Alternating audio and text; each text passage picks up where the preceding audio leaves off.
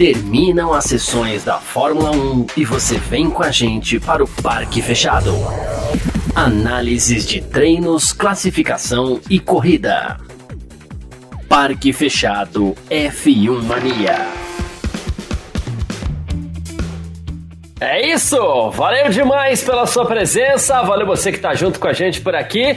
No ar, mais uma edição do nosso Parque Fechado aqui no canal do YouTube da F1 Mania, no Facebook da F1 Mania, também no Terra TV. Estamos na home do terra.com.br. Aqui na F1 Mania assim que funciona, termina as sessões da Fórmula 1 e você vem com a gente para o Parque Fechado para a gente contar para você, explicar para você tudo aquilo que aconteceu. E tivemos há instantes aí o encerramento de mais uma edição do GP do Azerbaijão nas ruas de Baku, na maravilhosa pista de Baku. Algumas pessoas estão até reclamando que, olha, é, essa pista é muito boa, a corrida talvez não tenha sido tão boa assim, mas. Uh, a pista é maravilhosa, a pista é incrível, como eu gosto dessa pista de Baku. Mas vamos que vamos, né? Tivemos o GP do Azerbaijão há instantes aí, que foi vencido pelo holandês Max Verstappen da Red Bull mais uma vez. É, ele cruzou a linha de chegada na primeira posição. E foi dobradinha da Red Bull outra vez, hein? Dessa vez com segunda posição do Sérgio Pérez, que chegou logo atrás ali, logo atrás que eu digo, 20 segundos, né? Mas assim, foi uma corrida muito tranquila para a Red Bull por conta do abandono das duas Ferraris, né? A gente vai falar bastante sobre isso aqui também. Terceira posição para ele, tá sempre lá. Aconteceu alguma coisa, ele belisca um pódio, né? O britânico George Russell da Mercedes foi o terceiro colocado, com Lewis Hamilton na quarta posição. Olha só, hein? Quinto, Pierre Gasly da AlphaTauri. Sexto, Sebastian Vettel da Aston Martin. O sétimo foi Fernando Alonso da Alpine. Oitavo, Daniel Ricardo da McLaren. Nono, Lando Norris também da McLaren. Décimo, Esteban Ocon da Alpine. E a gente teve em décimo primeiro Valtteri Bottas. Décimo segundo, Alexander Albon. Décimo terceiro, Yuki Tsunoda. 14 o Mick Schumacher, 15 o Nicolas Latifi, e na classificação ainda aparece o Lance Stroll na 16 posição. Abandonaram aqui o Kevin Magnussen, o Guan Yu Zhou, o Charles Leclerc e o Carlos Sainz. Desses quatro que a gente está falando aqui, uh, que abandonaram, né, excluindo o Lance Stroll, que acabou se classificando lá na 16 posição, né? Excluindo o Stroll, esses quatro abandonaram com seus motores Ferrari, né? O primeiro Sainz, depois Leclerc, depois o Joe e depois o Kevin Magnussen, assim. É, olha, é, que dia difícil para Ferrari, né? Mas a gente vai ter tempo para falar bastante disso por aqui. Daqui a pouco a gente recebe aqui o Gabriel Gavinelli e tá chegando assim que der ok, já deu ok. O Vitor Berto também nesse domingão. Bom domingo, Vitor. Bom dia. Olha, acho que é o parque fechado mais cedo que a gente faz aqui desse, desse ano. Vitória de Verstappen em Baku, nas ruas do Azerbaijão, lá também com dobradinha da, da Red Bull, o Pérez em segundo. E sem Ferraris nos pontos, né, Vitor? Que domingo difícil para os italianos aí, hein? É verdade. Bom dia, bom dia, Garcia. Bom dia a todo mundo que tá acompanhando a gente pelo YouTube, Facebook, Terra TV. Cara, pois é, né? Que domingo difícil para os italianos, não só na equipe Ferrari, mas óbvio, principalmente, né? Não viu nem o Leclerc nem o Carlos Sainz terminarem a corrida, uh, deixaram muitos pontos pelo caminho, né? A Red Bull marcou o máximo de pontos que é possível no final de semana e, e a Ferrari marcou o total de zero. Então é bem preocupante. É, se o sinal de alerta vermelho lá, na, lá em Maranello não estava ligado, agora chegou a hora de ligar e disparar a sirene e sei lá. Não sei mais o que, que eles podem fazer, mas tem que fazer, porque o campeonato está se esvaindo da, das mãos dos italianos e está ficando mesmo com a Red Bull cada vez mais, né? Não só é, quando a gente olha para a Ferrari, né, como equipe, mas o Leclerc perdeu a vice-liderança do campeonato também hoje. Então, o Pérez assumiu aí a vice-liderança. A Red Bull tem os dois pilotos na, liderando o campeonato, né, e, e liderando o campeonato de construtores com uma larga vantagem. Então, assim, as coisas estão bem feias por lá e, é, como eu falei logo no começo do meu comentário, tem um problema que não é só com a equipe Ferrari, né, mas os equipamentos da Ferrari, né, então o que a Haas utiliza, que a Alfa Romeo utiliza, é, também deram um problema hoje com o Joe e o, o Magnussen. Então, é realmente preocupante. É, o, o Leclerc já vinha perto do limite de, de componentes ali dos motores. Se o turbo foi comprometido, ele já vai ter punição no GP do Canadá. Então, é, coisa tá feia, coisa tá bem feia. Uh, e agora eles têm que não só torcer para assim trabalhar para melhorar o próprio carro, como torcer também para ter problemas na Red Bull, porque é, vão ter que correr atrás de um prejuízo que está ficando bem grande. E é curioso porque é uma das coisas que a gente falava no começo da temporada, né? Ó, oh, a Ferrari tá se dando bem, a Red Bull tem problemas de confiabilidade, a Red Bull não chega no, no final das provas, e realmente não chegava, nas duas primeiras ali, três primeiras, na verdade, eles tiveram muitos problemas. Aparentemente está resolvido e de Barcelona para cá a gente não consegue mais confiar no equipamento da Ferrari. E, e você citou bem que assim de Barcelona para cá não só as Ferraris têm tido problema, né? Então uh, problemas de rendimento, em, uh, que a gente está falando também de Alfa Romeo e Haas que carrega o equipamento da Ferrari ali, né? Então a gente tem tido esses problemas nas outras equipes também. E, e, aí, meu amigo, se não resolver problema de confiabilidade, a gente vai falar da Ferrari sendo muito justo, a gente vai falar da Ferrari que a gente falava da Red Bull no começo da temporada, né? Sem equipamento confiável, esquece campeonato, né? É, muito louco isso, né? Porque é, faz cinco, seis corridas a gente tava falando, é, Red Bull até tem chance, mas acho que não vai terminar várias corridas esse ano. E aí agora quem está no fim, no limite de motores ali é a Ferrari, não a Red Bull. Né? A Red Bull, inclusive, esse final de semana não teve problema com nenhum carro é, na corrida. E, até tiveram a oportunidade de economizar bastante, mas aparentemente não economizaram nada. Né? Acho que o Pérez economizou um pouquinho, mas mesmo assim ele poderia ter economizado muito mais, né? Dava para ver que mesmo ele tirando o pé, ele ainda era mais rápido que o Russell. Então ele podia ter economizado muito mais e não economizou. É, eu acho que eles estão. Talvez eles estejam tranquilos. Acho que parece que assim o problema que mais assola lá a Red Bull hoje é o DRS do Verstappen. Né? E não e não o problema de motor, né? Porque de novo o Verstappen teve já problemas nesse final de semana, é, teve uma quebra de asa traseira do Tsunoda, que pode ou não estar ligado ao sistema de DRS, né? A, como é que chama mesmo? Tipo a aleta, né? Do, do, do da asa traseira que é a que é levantada no DRS, aquela parte móvel foi partida ao meio. Pode ter sido por conta de uma pressão mesmo, né? Uma pressão aerodinâmica que acabou partindo a, a peça ao meio, mas pode ser que o sistema também tenha causado isso. Então, assim, é, é algo que parece que se, parece ser o problema deles, né? É difícil realmente de ganhar uma corrida sem DRS, porque sem DRS no treino você não faz a pole, sem DRS na corrida você não consegue recuperar a posição. Talvez nos boxes, mas é mais difícil, né? Eu até brinquei numa etapa, é, acho que foi, foi, acho que é de Miami, se eu não me engano, que eu até brinquei, né? Que na verdade pro, pro Verstappen o DRS precisa funcionar uma vez, né? Que é a se funcionar é. uma vez e ele conseguir passar o Leclerc, é o suficiente.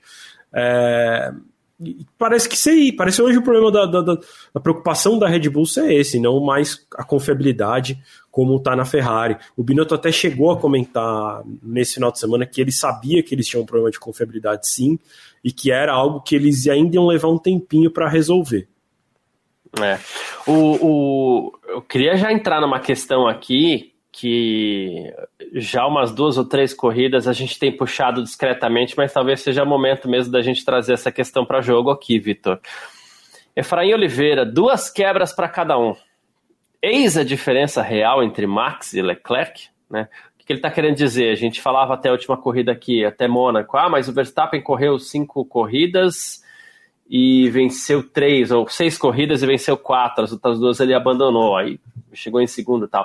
Hoje a gente tem a classificação no Mundial, como você citou aqui, o Verstappen tem 150 pontos e ele foi muito prejudicado pelos abandonos no comecinho da temporada ali, o Leclerc tem 116 pontos, e agora, como Efraim bem lembrou, são dois abandonos para cada um. Seria essa a diferença entre os dois pilotos? É, como, como a gente vinha brincando nas últimas etapas, quando o Verstappen terminou, ele venceu. Né? O Leclerc não dá para dizer o mesmo. Então, a diferença para mim é essa. É, eu não sei se isso está ligado ao piloto em si, né? Porque a gente tem que tomar um certo cuidado, né? Assim, ah, é a diferença entre o Verstappen e o Leclerc. Acho que não só isso. A, a Red Bull vem dando sinais de que o carro é muito melhor de corrida do que o da Ferrari. Da Ferrari é muito rápido em, em Qualify. Assim, o, o Assim como o próprio o Leclerc. Leclerc acho que rápido, tem 80% né? de, de pole positions no ano. Então, é, é, indiscutível isso, mas em compensação em vitórias, mesmo quando os dois estão na pista, o, o Verstappen leva vantagem. Então. Cara, quando os dois estão na pista, o Leclerc não ganhou nenhuma. O Leclerc acho que não ganhou nenhuma mesmo. É, só deu Verstappen. O Verstappen ganhou quatro em cima dele.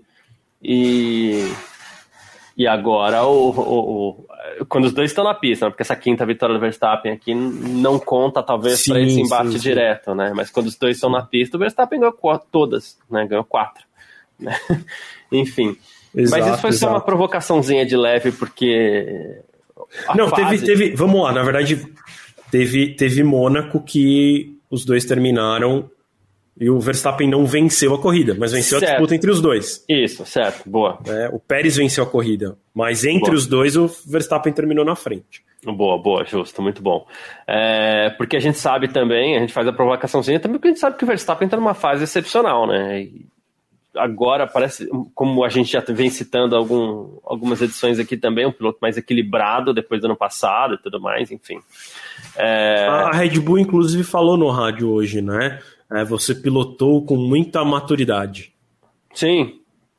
Embora a própria Red Bull tenha puxado a orelha dele em algum eu momento. Eu ia falar né? isso agora, eu ia falar. Embora ele tenha sido meio teimoso no rádio e não tenha é. cumprido o que a equipe mandou. é isso. Uh, vamos lá, né? Eu falei aqui que o, o Leclerc em classificação também ele vai muito bem e ele é um piloto muito rápido para aquela volta única, né? Ele é muito focado, ele é muito rápido mesmo. Ele, o Hamilton, a gente citou alguns aqui, né? Mas já na largada, que largada do Pérez, né? Assim, claro, a gente pode discutir que o segundo lugar ali na. Eu falei ontem que ele não ia passar, hein? É, é. E a gente pode até discutir o que, que é melhor largar assim, em primeiro e em segundo ali por posição de pista tal, mas o Pérez foi bem ousado, deixou o Leclerc totalmente sem espaço ali e abriu bem nas primeiras voltas. Além de tudo, ele já colocou o Leclerc naquela situação de pressão logo no começo da corrida, né? Sem dúvida, sem dúvida. O o, Pérez fez uma boa largada, o Verstappen fez uma largada ainda melhor, só que ele ficou preso, né? Mas dá para ver que assim o Verstappen vem para engolir os dois, só que não tem espaço. Então assim as duas Red Bulls largaram muito bem. O, o Pérez me surpreendeu porque eu achei que ele não ia passar na largada.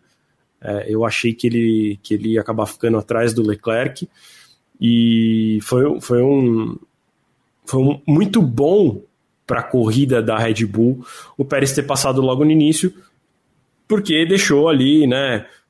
A Red Bull não precisava se preocupar entre dou uma ordem de equipe, será que o Pérez vai conseguir passar, né? Porque deve ficar essa, essa dúvida, como por exemplo a McLaren teve, né?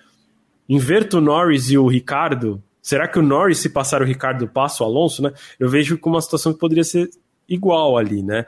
É, se, se, se o Pérez tivesse ficado atrás do Leclerc, a Red Bull ia deixar o Pérez ficar tentando passar o Leclerc até quando? Né? Até o final da corrida? Ou ia tentar inverter o mais rápido possível? Então, assim, eles iam gastar muito neurônio ali pensando o que fazer, né? E não, não precisou, porque aí o Pérez passou, Daí eles já devem ter pensado, bom, a gente decide depois o que, que faz. Primeiro, agora o Verstappen tem que passar o Leclerc, né? E depois a gente vê se inverte posição, quando inverte posição e tal. E aí isso acho que ajudou muito a corrida. É, e, e, fora, fora a coisa também, assim, foi bom, acho também para a Red Bull, perceber que eles tinham um ritmo muito forte, né? Porque o Pérez passou e abriu muito rápido. Sim. Né? Na, na, na conclusão da primeira volta, ele já tinha aberto um segundo e meio. Dá até a impressão que depois de algumas voltas ele começa a segurar, né? Sim, eu também fiquei com essa impressão. Uh, é, para que para que, enfim, se tivesse que inverter posição, ou até para de repente dar uma segurada no Leclerc para facilitar o, o, Verstappen passar. Eu também fiquei com essa sensação porque ele abriu muito rápido na, nas duas primeiras voltas e de repente ele não abria mais tanto, né? Então é, eu, fiquei, fiquei assim também. Eu acho que, acho que esse início de corrida foi muito bom para a Red Bull, como eu falei, até ter uma certa leveza de ter que pensar em menos coisas do que fazer. É, e aí você poder contar com um segundo piloto desse, né, cara? Ah, beleza, largou na minha frente, foi lá, resolveu. é, a, a, questão logo na primeira curva, assim, tá, tá muito bem o Pérez, acho que é o melhor momento dele em toda a carreira dele na Fórmula 1. É, ah, sim. sim. É, e aí a gente parte para um momento delicado que tá todo mundo falando aqui, que é o jogo de equipe. Famigerado jogo de equipe. Um, uns aceitam, outros odeiam, mas ele acaba sendo necessário, se não para dar vantagem para o piloto, mas sim para resolver a conta logo, porque a impressão que eu tenho é o Verstappen ia resolver essa conta de qualquer jeito. Passar o Pérez. Alguém até falou aqui no nosso chat que ele tem um ritmo de corrida muito melhor, e tem mesmo. O Verstappen está numa fase excepcional, é um baita piloto, tem ritmo de corrida melhor, parece que se entende melhor com os carros da Red Bull, né? Então já resolve a conta logo aí, ó, vai para cima, já deram a letra pro, pro, pro Pérez ali, ó, não luta, não segura, deixa quieto. É, é otimizar a disputa entre os dois para resolver logo e, e deixa. A gente volta aos velhos tempos de Ferrari, né? Traz as crianças para casa e já era, né? Ah, sem dúvida. É... Eu acho que quando a gente ainda está nessa situação de campeonato, para mim ainda eu considero aceitável esse tipo de jogo de equipe. É, o que eu não gosto é quando, por exemplo, aconteceu na, na Áustria lá com o Schumacher e o Barrichello, em que o Schumacher tinha uma vantagem gigantesca no campeonato. Vencer ou não a corrida não faria muita diferença naquele momento, né? Assim, ah, ia aumentar mais, mais ainda a vantagem que já era enorme. E aí, e esse tipo de jogo de equipe eu acho bobo, porque no fim o Rubens venceu a corrida, aí tiraram a, a vitória dele para dar mais pontos que não fariam diferença nenhuma para o Schumacher. Né? Mas numa situação, numa situação como hoje, por exemplo, em que. Existe um adversário, né? É, o Leclerc, querendo ou não, ainda era vice-líder do campeonato, ainda estava numa distância que ainda não é super confortável. Para mim ainda é aceitável, né? E, e, e eu também, sim, é difícil de, de, de, cravar isso porque é e se, e se, e se, né? A gente não consegue prever futuro e tudo mais. Também acho que o Verstappen passaria, né? Eu acho que ele tinha um ritmo mais forte uh, do que o Pérez, mas mas eu acho que nesse momento do campeonato ainda é aceitável. O que não dá para acontecer é assim, né? Se continuar nesse ritmo, né, que eles que eles estão abrindo tanto para a Ferrari, é chegar lá no, sei lá, aqui em Interlagos, né, que os caras já vão estar, tá, né? Imagina, se continuar nesse ritmo, vai estar tá 60 pontos de vantagem, é. mais até, né? Oi, Hermanos Rodrigues lá. Vai estar tá 80 pontos de vantagem. Aí fala pro Pérez, ah, deixa o, o Verstappen passar. Para quê? Né? Tipo assim, já era, o campeonato acabou. E, então, e como a gente falou ontem, né? No fim eles trabalham para a empresa e tem que fazer o que é do interesse da empresa. O interesse é. da Red Bull é que o Verstappen seja campeão. É, e aí vou, claro. E aí vou repetir, e eu repeti muitas vezes isso aqui, inclusive durante os últimos dias, mas vou, vou repetir mais uma vez. O próprio Pérez abraçou esse discurso desde o ano passado, tem falado isso, desde o começo da temporada. Tem até o memezinho que brinca lá que ele é o ministro da defesa, de tanto que ele defendeu o, o, o Verstappen do Hamilton no ano passado, e esse ano também, o discurso dele é sempre esse, né? Ah, ele até reclamou em Barcelona, queria vencer, ok, querer vencer a gente sempre quer, mas não, não vai ser o caso mesmo. Mas as pessoas ficam chateadas, tem muita mensagem aqui, ó. Vamos até puxar alguns nomes aqui, ó. É, o Eric, a Cristina, dizendo que. Inclusive, isso aqui eu até discordo bastante. Que a Cristina falou assim: os americanos seguraram o Pérez no box. Não é nem necessário isso. É só chegar e no o, rádio e falar no fighting, é, pronto. É, e o Verstappen também teve problema no pit stop, então. É, é, é. Né? Então, esse aqui acho que já não é o caso. Mas o jogo de equipe desagrada tantas pessoas que as pessoas vão procurar tanto, qualquer pelinho para falar, né? É, o Federico também está falando aqui, ó, não vi nada que justificasse cinco segundos no box por Pérez, seguraram o mexicano. Não, não consigo enxergar dessa forma pela falta de necessidade, porque não precisa fazer isso. Né? A partir do momento que a equipe ela dá uma ordem no rádio para o piloto não disputar, ela não precisa segurar ninguém no box, inclusive prejudicar a própria corrida do piloto, que poderia naquele momento perder uma posição para o Leclerc, por exemplo. Né? Então, é, é, o caso de novo, Alex. E de novo, Verstappen também teve o mesmo problema. E isso. seguraram os dois pilotos, né? É, é. O Alex Silva tá até falando, já que vai passar mesmo, então deixa passar logo. Eu acho que foi isso que a Red Bull fez. Em algum momento, Verstappen passaria o, o, o Pérez. Então já resolve logo aí, ó. Né?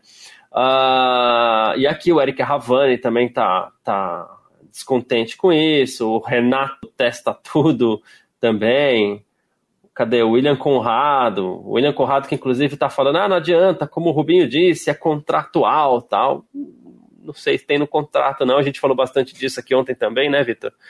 Acho que não tem no contrato, mas fica subentendido, né?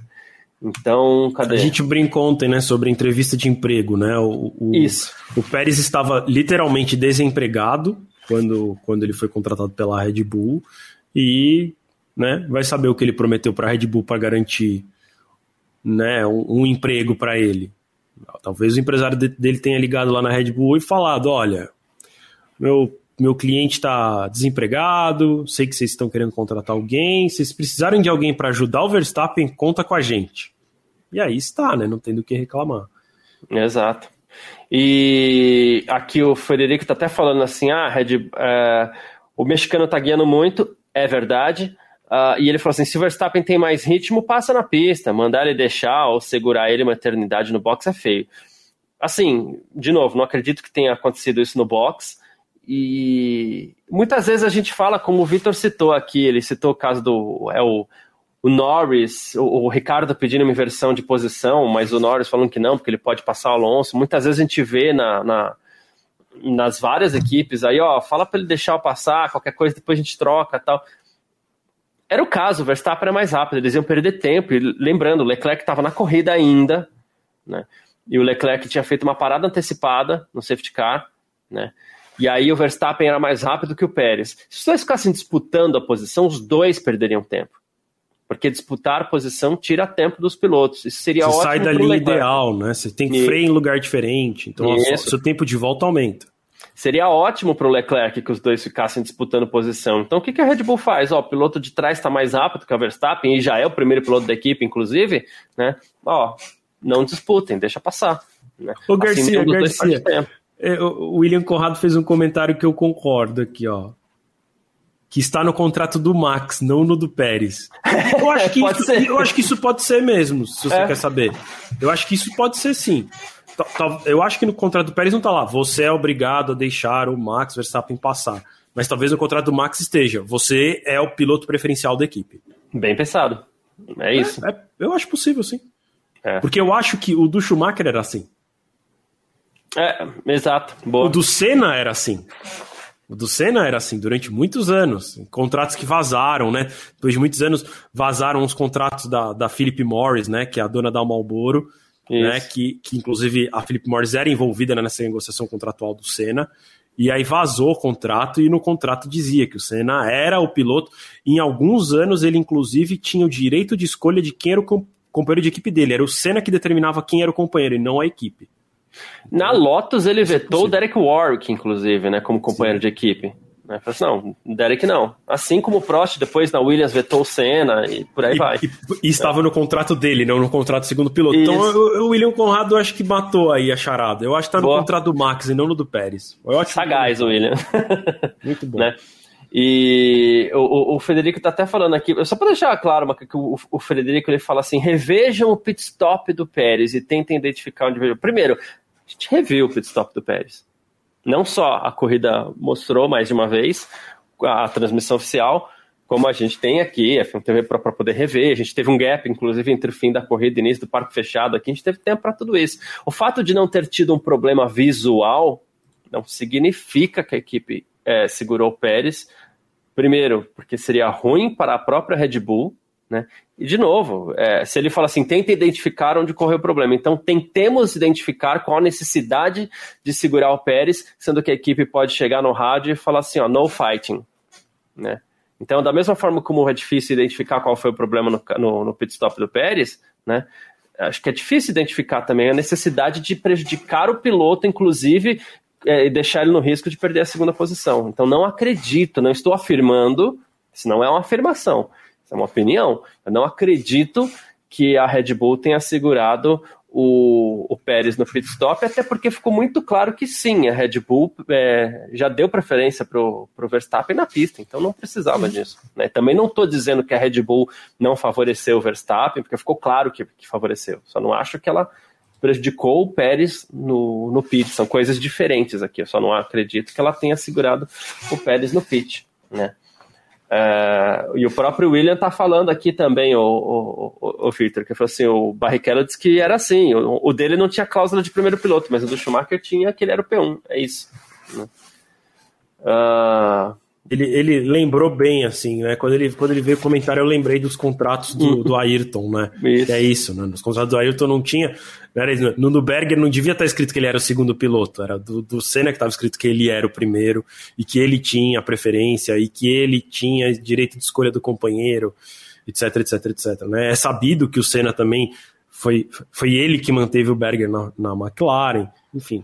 Então. É isso. É, isso já acontece, não é de agora, não é da Ferrari, não é da, da Red Bull, não é da Mercedes, isso já é histórico. Inclusive, a gente pode dizer que o próprio Hamilton fez muito lobby para manter o Bottas na, na, Mercedes recentemente, né? Porque o Bottas também era o segundo piloto perfeito para ele. Sim, sim. Essa última renovação que o Bottas teve, né? Que agora, enfim, ele saiu no final do ano passado, mas a renovação com, fez com que ele ficasse até o final do ano passado foi o, o, o, Hamilton foi bem midiático em relação a isso, né? Constantemente Sim. ele ia para a imprensa falar: não, é o melhor companheiro que eu já tive na vida, é. ele é a escolha ideal. É, escolha ideal porque não, não, não ameaçava ele, né? Porque é quando isso. era o Rosberg ele entrou em desespero, né? Ele é. reclamou, reclamava muito. Então... E aí a gente, a gente volta aos tempos de Red Bull mesmo. Eu não sei quem colocou esse comentário aqui, não vou lembrar agora. Ah, saudades de quando existia disputa na Red Bull. É, a Red Bull teve seus prejuízos com isso também, né? O Weber e o Vettel lá em, em, em Istambul, por exemplo, né? Aquilo é prejuízo para a equipe. Né?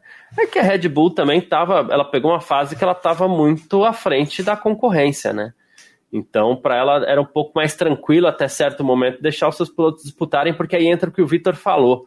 Né? Se a equipe tem uma vantagem muito grande, né? É sacanagem também você pegar e tirar a vitória de um piloto. Teve até a história do. É, era código 21, alguma coisa assim do, do Vettel, né? Sim, aquela, sim, era um código alguma coisa. Isso. E teve até essa história. Porque a, porque a FIA proib... depois do, do, do, Rubinho, a FIA proibiu uma ordem expressa, Isso. né? Você não pode falar no rádio, deixa o fulano passar, né? Então eles fazem tipo como hoje, no, é, sem briga, sem disputa, no fighting. Ou código 21, e aí, enfim, é, não, você não pode mais falar assim, olha, deixa passar. Tipo, tira o pé e deixa passar. É o, o, naquele momento ali, e acho que durante toda a passagem dele pela Red Bull, o Vettel era. era... Ah lá, o povo lembrou, Multi 21. Multi, assim é isso mesmo. Eles falavam isso no rádio, ó, oh, Multi é 21. E, e, durante muito tempo, sim, durante toda a passagem dele, na verdade, o Vettel era o preferido da Red Bull. Né? É que o Weber era um piloto que batia de frente, né? mas existia isso lá também. Ele não aceitava muito essa questão do, do jogo de equipe. Né? Uh, o William Conrado está até lembrando aqui que o código 21 era tipo corrida passada, ele deu a posição, na próxima ele teria preferência, tinha alguma referência à corrida anterior mesmo, né? E, mas aí o Vettel não teria feito combinado. Aí, se para Red Bull estava tudo ok. Pode fazer, porque o Vettel ele era o, piloto número um.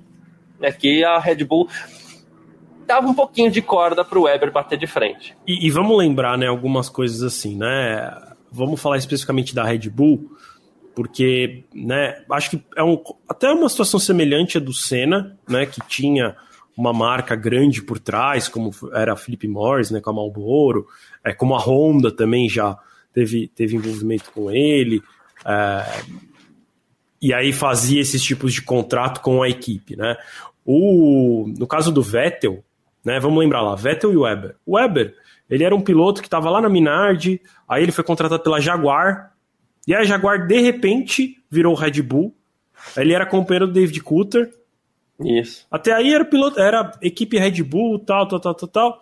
E aí criou-se, né, um programa de jovens pilotos da Red Bull. E o primeiro piloto jovem da Red Bull que correu na Red Bull chama Sebastian Vettel. Quem que tinha preferência? É, é meio óbvio, né? É isso, tipo. A Red Bull porque... bancou a permanência do Vettel um ano antes de estrear na Fórmula 1 como terceiro piloto da BMW. E na, nessa ele chegou época, a substituir o Kubica, né? Eu acho. Sim, depois do acidente do Kubica no Canadá, ele pontuou na primeira corrida dele na Fórmula 1, inclusive. E o Vettel ele tinha uma coisa muito interessante que ele chamava muita atenção, porque naquela época, em 2007, os terceiros pilotos participavam do treino livre. E ele liderava todos. Ele liderava todos, todos, todos, né? Então ele era sempre o mais rápido da sexta-feira. Então foi chamando atenção nisso. Aí substituiu o Kubica em 2008, ele entrou na Toro Rosso, primeiro piloto da Red Bull, como bem lembrou o, o Vitor. Né? Então é isso, é. Por que, que, é? Por que, que eles faz, davam preferência para o Vettel? Por que o Vettel não cumprir estava tudo bem? O Vettel era piloto da casa, o Weber era o cara que estava ficando lá. É, é. Desde o tempo de agora. Porque eles não né? tinham uma segunda opção, inclusive, né? Depois eles passaram a ter op outras opções que eram pilotos Red Bull, como o Ricardo, né? O Ricardo, ele também, ele correu primeiro lá naquela Espanha. Sim, sim. Mas vamos lembrar, ele já tinha um capacete inteiro da Red Bull, aí depois foi para Red Bull. O, o Vettel, como você lembrou, ele correu na BMW Sauber, depois ele foi para para Toro Rosso, que até, até ganhou uma, um GP da Itália, e, e depois para a Red Bull. Então, só depois que a Red Bull começou a formar seus pilotos é que tudo isso aconteceu. E aí vamos lembrar de novo. Hoje, quem que é piloto Red Bull lá na Red Bull? Max Verstappen. Sérgio Pérez não é. Então, é, por exemplo, um piloto que era e hoje não é mais é o Carlos Sainz. Né? O Carlos Sainz correu lá, mas não deu certo. É isso. É isso, assim. A Red Bull é uma equipe que forma piloto, né? Que traz sempre piloto do seu programa e ela vai dar preferência para o seu, seu programa. Agora, no, na Red Bull, eles não têm um segundo piloto do programa, porque acho que eles só estão com um piloto ruim, né? No programa. Ou o Gasly, que não é um piloto ruim, mas ele não aceita a ordem. E aí, né? Não aceita a ordem, vai correr lá na AlphaTauri. É isso. Aí contrataram o Pérez para tampar um buraco que ficou lá. O Gabriel Gavinelli já tá ok aí então, né, Gavi? Que já mandou ok pra gente aí. Então, bo... bom dia. Já costumava falar boa tarde aqui no Parque Fechado. Bom dia, Gabriel Gavinelli. Obrigado pela presença aqui no Parque Fechado. Cara, depois desse domínio da Red Bull e desse desastre da Ferrari no Grande Prêmio do Azerbaijão, a gente estava falando aqui sobre essa questão da ordem de equipe, que tem muita, é, muita gente descontente com a, com a ordem que a Red Bull deu para o Sérgio Pérez para não disputar com o Verstappen. A gente está tentando normatizar, normalizar um pouco aqui a situação, mas o pessoal tá bem descontente, Gavi. Bom dia. bom dia, bom dia, Vitão, bom dia, Garcia, bom dia a todo mundo do chat aí, a galera corajosa, né? Manhã fria, hein, cara? Hoje foi difícil acordar cedo aí, mas a corrida foi quente, né? Foi uma corrida boa. Aí, dadas as proporções, já tivemos melhores grande, grandes prêmios do Azerbaijão aí. É uma corrida que a gente gosta muito, a gente sempre fala aqui.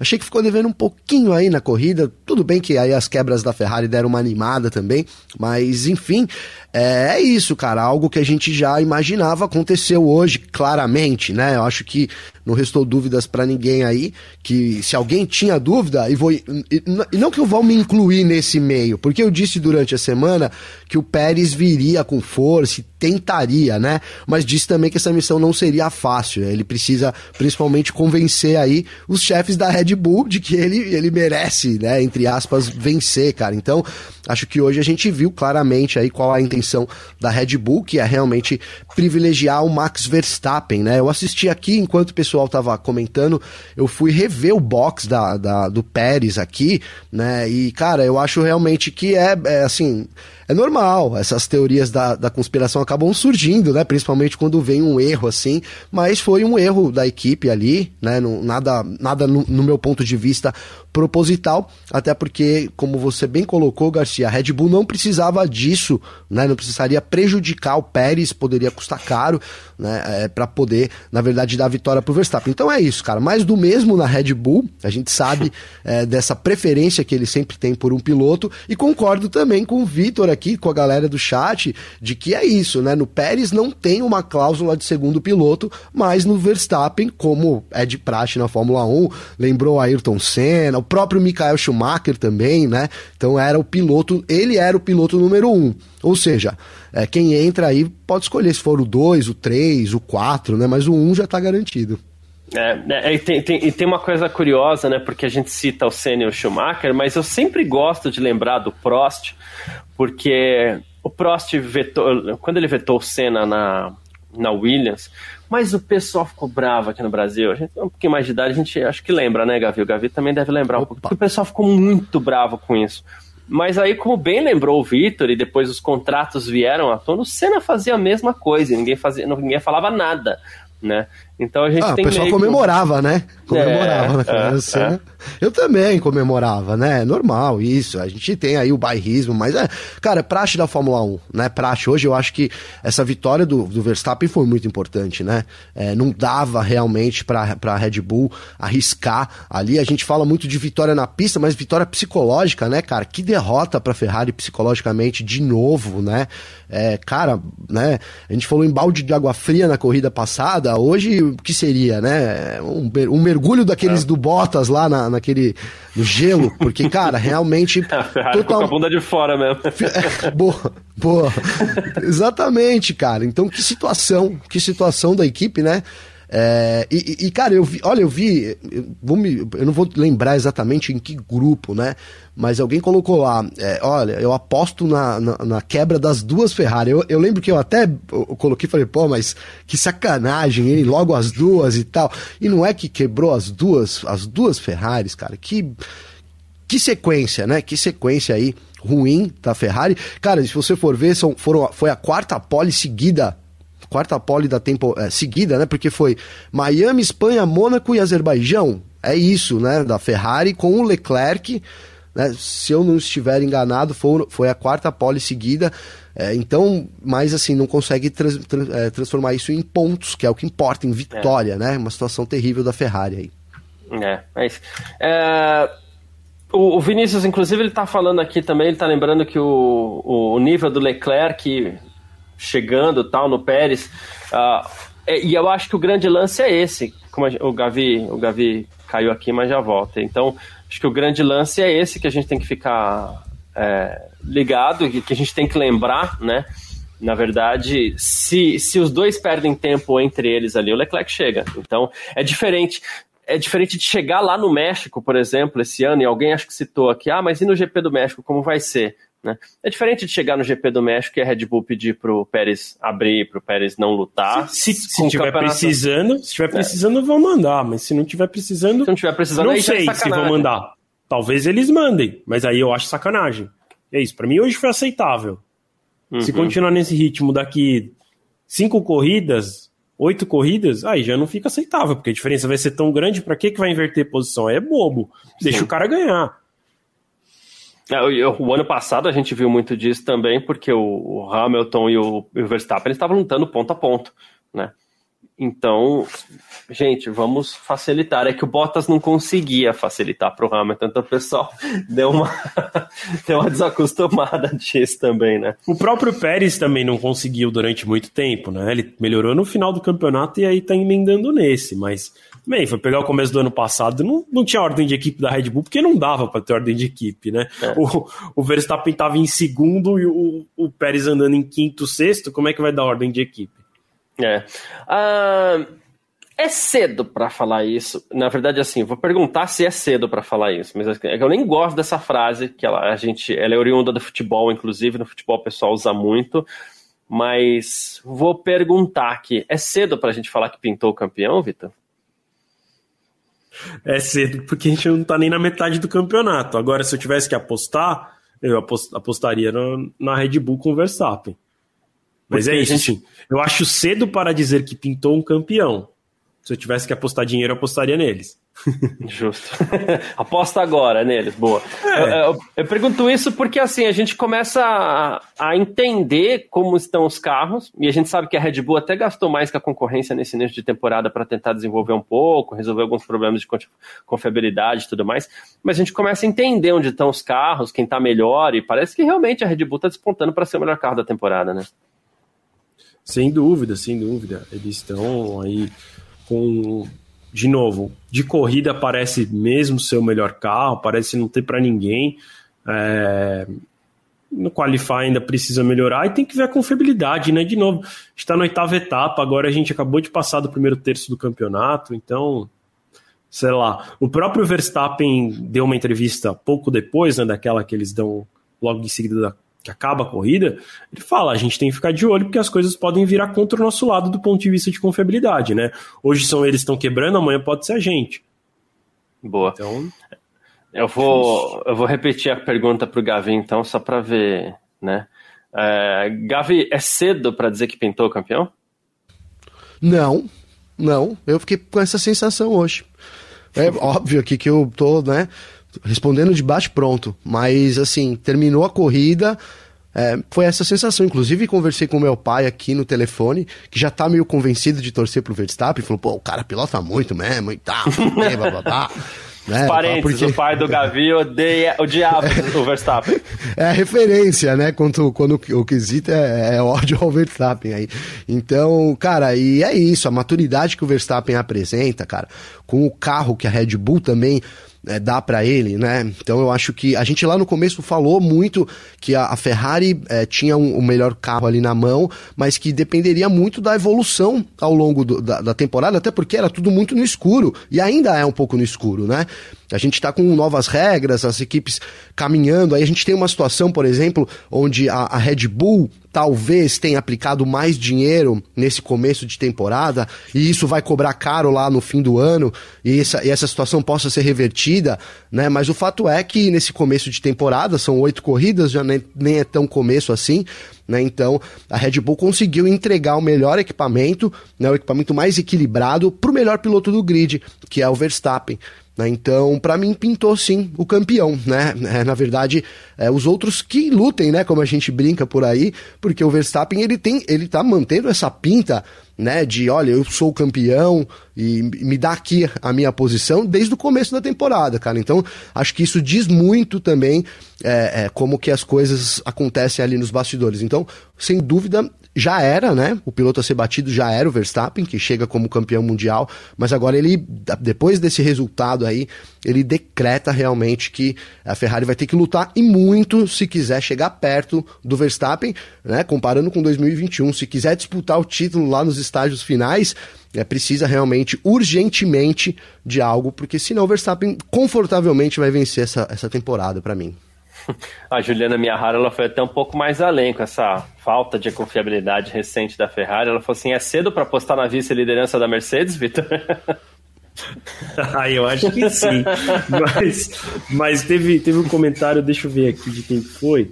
É... Agora eu não estou achando. Que era sobre. Uh, ah, não, não vou achar quem foi. Alguém falou. Garcia, complementando sua pergunta. É, tá aqui, é cedo para dizer. Tiago Barreto. Ah, essa aí, Thiago Barreto, boa. Garcia, complemento sua pergunta. É cedo para dizer que já tem uma equipe campeã? Aqui eu vou me arriscar. Eu acho que aqui a gente já tem uma equipe campeã, sim. Seria por, por ausência de dois pilotos na Ferrari ou por, por essa questão da confiabilidade, porque a Red Bull tem melhor carro? Por que, que você puxa por esse lado?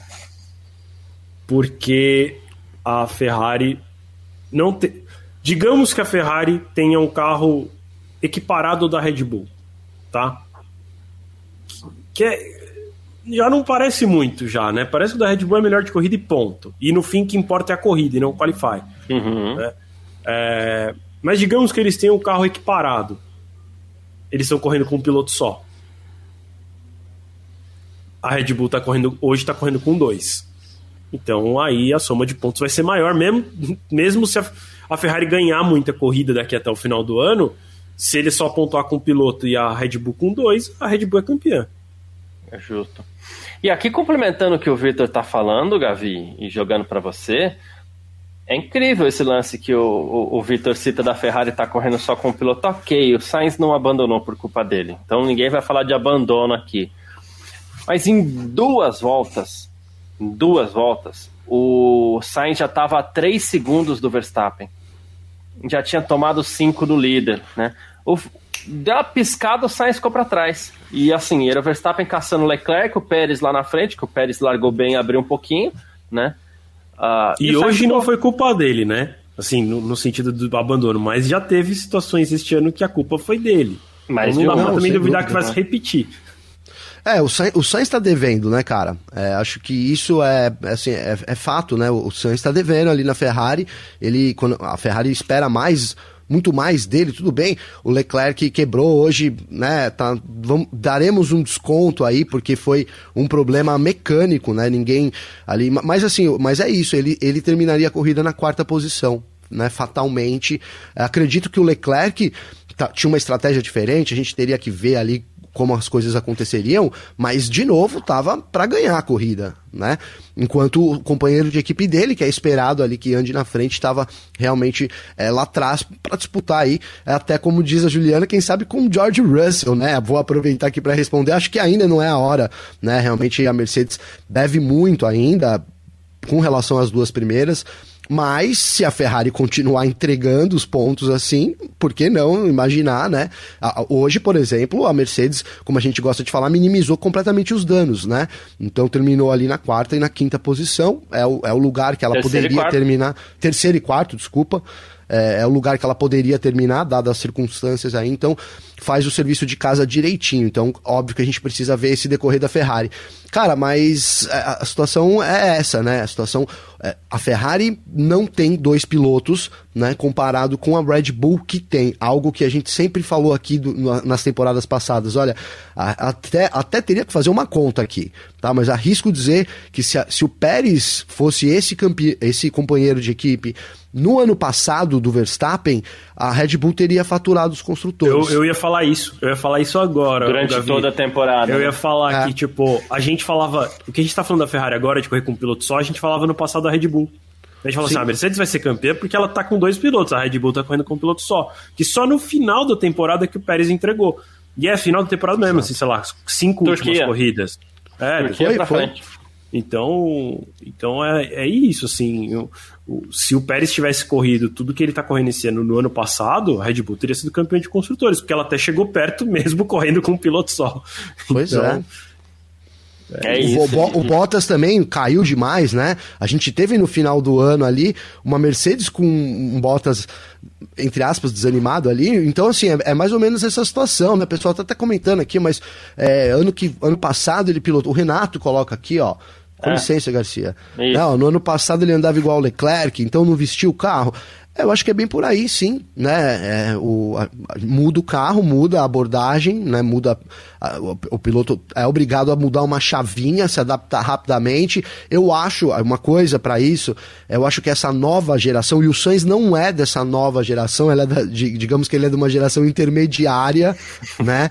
Essa, esses pilotos dessa nova geração aí, Verstappen, o próprio Carlos, o, o próprio George Russell, é, o Lando Norris, eles têm uma adaptação animal, é, eu ia usar outra palavra aqui, mas é uma adaptação assim fora do comum, né, com relação aos carros, talvez muito em conta da parte de simulação, é da base desses pilotos, é uma base muito, muito melhor. Então, é, para mim é isso. É, a gente, e, e, a gente vê isso acontecendo, né?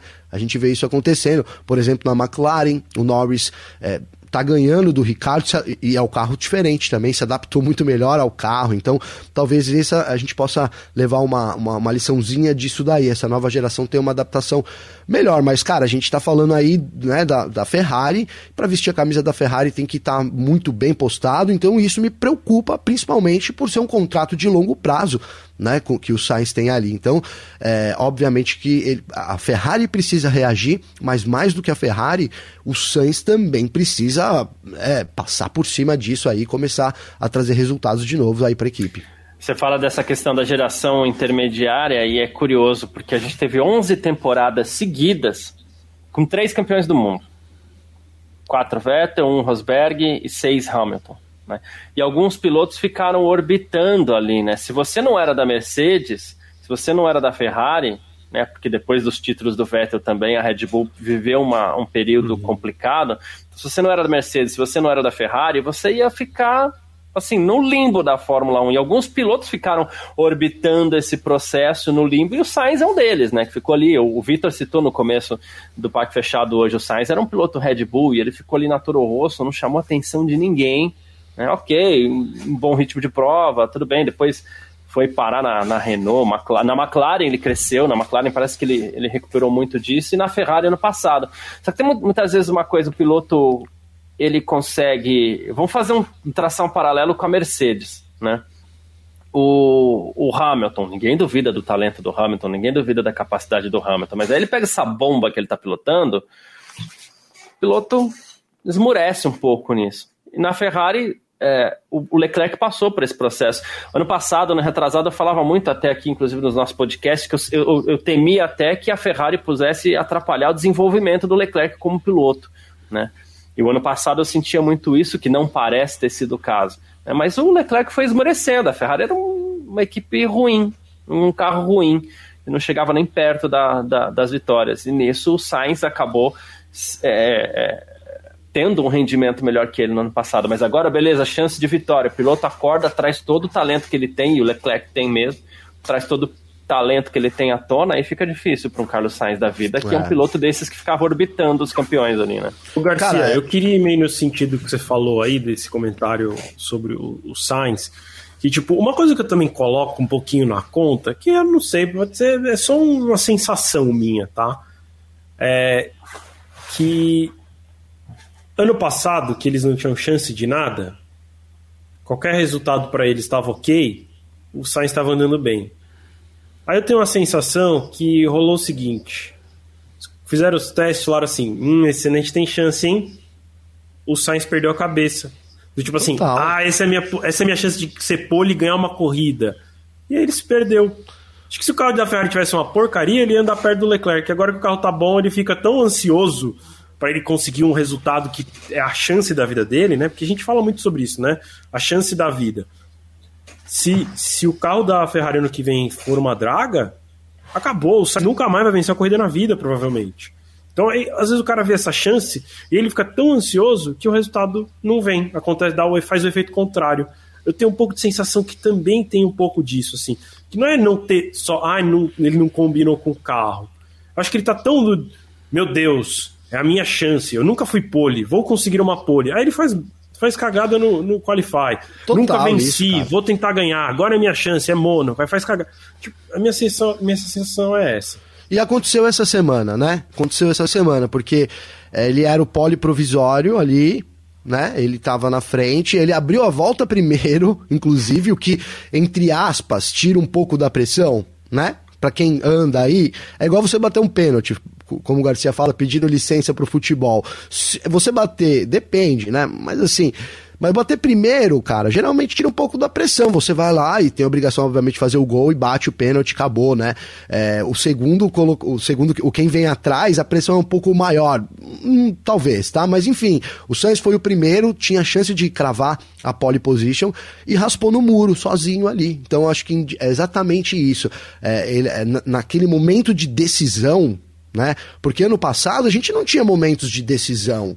Talvez uma decisão interna, uma disputa, uma briga interna, mas nada comparado ao que é vencer um GP, né? Ao que é, quem sabe, é, ser campeão mundial né? Porque é isso, se, olha, eu tenho no carro que pode ser campeão mundial. Então, quando aperta a pressão ali para o Sainz, ele acaba cedendo. Inclusive, se a gente voltar atrás, na época da McLaren já aconteceu isso com ele.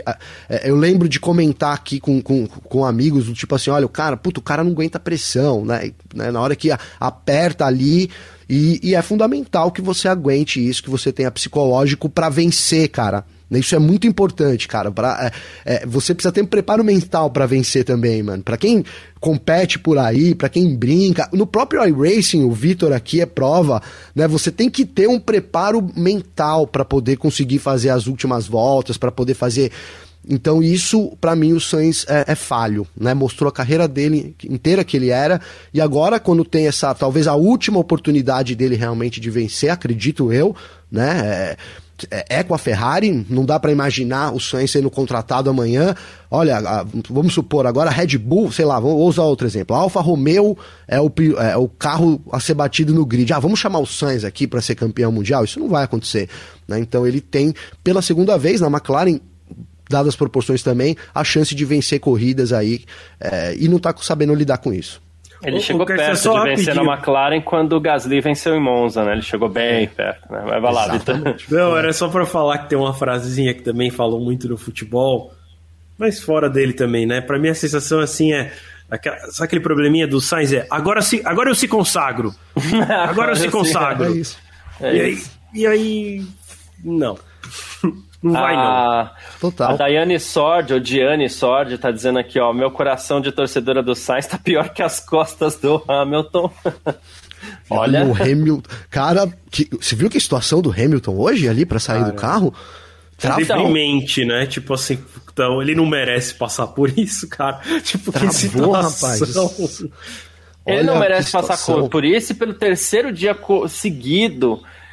É, eu vou falar que eu tô, eu tô me sentindo mal com esse porpoising na Fórmula 1, cara. É, é, ruim de ver, é feio, dá vergonha, como o Gavi chegou a, a citar na sexta-feira aqui também, dá vergonha de ver, porque é o supra-sumo do automobilismo e os carros não conseguem andar sem, sem vibrar. Eu tô na segunda tela aqui com, com as 24 horas de Le Mans aqui, carros maiores, carros grandes, às vezes parecem umas barconas, assim, alguns carros que correm lá em Le Mans, e os carros, uma pista é, é, urbana, porque o asfalto de Le Mans, ele não é, não é um tapete, né? Sim. E os carros estão lá correndo fininhos, não balança nada, né? E aí você vê os carros da Fórmula 1, em especial os da Mercedes... Ferrari, é... mas a Ferrari também... A Ferrari tava... também. Nossa... Na própria Red Bull. É. Cara, é, é, essa Coisa corrida. Horrível. A gente imaginou isso, né? Quando o Porpoising começou, eu lembro que a gente né, falou assim, mano, quando chegar em, em, em, Azerba, em Baku, no Canadá, ou seja, preparem-se aí, porque a, preparem-se a lombar pra semana que vem, porque o negócio vai ser bravo, entendeu? Singapura. Também. Singapura, essas pistas vão, né, vão, vão jogar isso num nível muito alto. Então, né, é, foi isso, cara. Todas as equipes, sem exceção, pulando demais aí hoje. Né. Eu acho que quem pulava menos, cara, era o Williams, pra ter ideia, o que também, pra ver que também não significa muita coisa, né?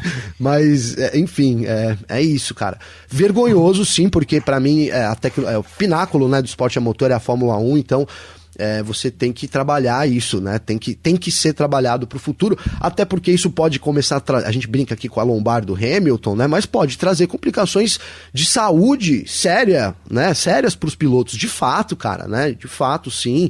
Tem o lance da cabeça movimentar muito ali no capacete. Aí o pessoal fala, pô, mas ah, no kart também eu já, já recebi comentários assim, mas no kart também acontece isso, mas a, a, a intensidade é, é, é bem diferente, né?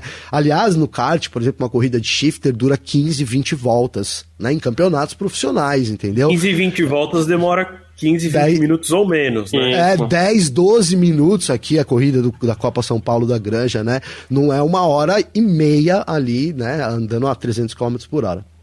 É, é isso. O comportamento do cérebro, ele já é diferente quando você está 300 por hora. Aí você imagina a sua caixa craniana aqui Quicando, contato quicando, com o capacete, né? E toda hora Coisa, ali, né? Que, que maluquice. E, e assim, é, o... o... Garcia, não só da cabeça, né? Eu fico pensando, assim, de outras, outras situações. Será que isso não pode gerar um esmagamento de, de Cervical. vértebra? Sei lá, tipo, é, é muito absurdo assim. Isso é bom para quem tem problema de coluna já, Vitor. Tipo eu, entendeu? Que aí dá aquela ajeitadinha, né? É, ou, exato. Ou, ou sai dali pra cirurgia, ou sai dali zero, entendeu? Não tem muita opção, cara. Não, é, o, o, o, até, o até. Alguém falou aqui, ó, que a gente lembrou no, no, no podcast. Sobre, ah, o Marcos Andralessa, né? Vocês falaram no podcast sobre risco de saúde futura desses pilotos. Preocupações que eu tenho. Se isso permanecer por dois anos assim, e eu acredito que não vai acontecer, e espero também, se permanecer por dois anos, vai ter piloto abreviando a carreira dele, tendo que parar mais cedo, porque não aguenta mais, porque não dá, porque por mais que eles sejam atletas incríveis, e são, né, eles não vão aguentar. E outra, pega o caso, a gente já citou isso no Parque Fechado, pega o caso dos lutadores de boxe muitos deles, quando chegam lá nos 60 anos, depois de já terem parado a carreira, estamos tendo problema com Parkinson. A gente teve o Muhammad Ali aí, por exemplo, por causa dos golpes na cabeça entendeu? E o golpe não é o golpe aqui na pele contra o osso que inchou, não, é a pancada que chacoalha, que movimenta tudo. É seu cérebro balançando dentro da sua caixa craniana. É isso. Isso. Não é, não, não é, é o hematoma, mão, né? não é o não que é causa o hematoma. É isso, não é a mão contra a sua caixa craniana por fora, é o cérebro contra a sua caixa craniana, caixa craniana por dentro. Então, é inevitável. É um, é um movimento é um absurdo inevitável, tá né? É, Exatamente. E o Renato Francisco está falando aqui porque a gente entra numa questão muito delicada também. Ele falou assim: a FIA deveria obrigar um limite mínimo de altura do carro. Primeiro que é ruim mexer na regra com o campeonato em andamento, né? E segundo que, assim, aumenta o carro para ter menos porpoising, é, aí se, se prejudica. Aí a Mercedes também vai lá para trás. E é difícil, né? Mercedes, Ferrari vão acabar se prejudicando muito com isso, né? Não, é isso, é isso, cara. É, agora, não é um problema de, de resolução fácil, né? Não é uma coisa para agora, talvez pro ano que vem, mas aí eles vão ter que mexer em regulamento, sim. Se eles quiserem é, vai, alguma coisa, talvez, essa, essa ideia do Renato de aumentar, e aí você aumenta ali, muda a asa de novo para poder compensar um pouco da, da aerodinâmica que vai perder, aumentando os carros, né? Mas de fato é, isso precisa ser mudado e agora a gente começa a ver algumas, né? Vai passando o tempo, são oito corridas, os pilotos começam a falar mais incisivamente sobre isso também, né? Sobre essa, é, é, essa necessidade de ter que, ter que mudar, né? Não sei como, não sei por onde, mas precisa realmente mudar. É, eles não aguentam mais, né? Já, a gente está em sete corridas aí. A gente pegou essa corrida do Azerbaijão, que parece ter sido a mais complicada da temporada nesse sentido. E eles vão pegar um avião agora com 8 mil quilômetros e sexta-feira eles vão estar tá pulando em Montreal de novo. E né? vai pular pra caramba. Vai também, pular mano. muito em Montreal. A retinha lá, como a gente falou até no nosso grupo da redação, a retinha antes do Muro dos Campeões lá, se prepara né? Bem, Adoro a pista, mas ela também não é daquelas pistas mais perfeitas. A gente nem, nem, a gente nem faz questão pro nosso gosto de pista, a gente não faz questão que o asfalto seja perfeito, né? Sim. Mas esses carros eles fazem questão, sim, porque uh, é difícil. Não, aqui, tá ó, muito no limite, né? O, alguém falou aqui, o próprio Renato Francisco, falou, imagina a parabólica em Monza, com os carros pulando desse jeito, começa a ficar inclusive perigoso, né? Que é uma curva de alta velocidade lá tal. É, e o é. Cósmico falou: daqui a pouco o Hamilton se aposenta. Agora imagine o Russell andando nesse carro da Mercedes por pelo menos cinco anos. As costas dele vão ficar piores que a do Hamilton.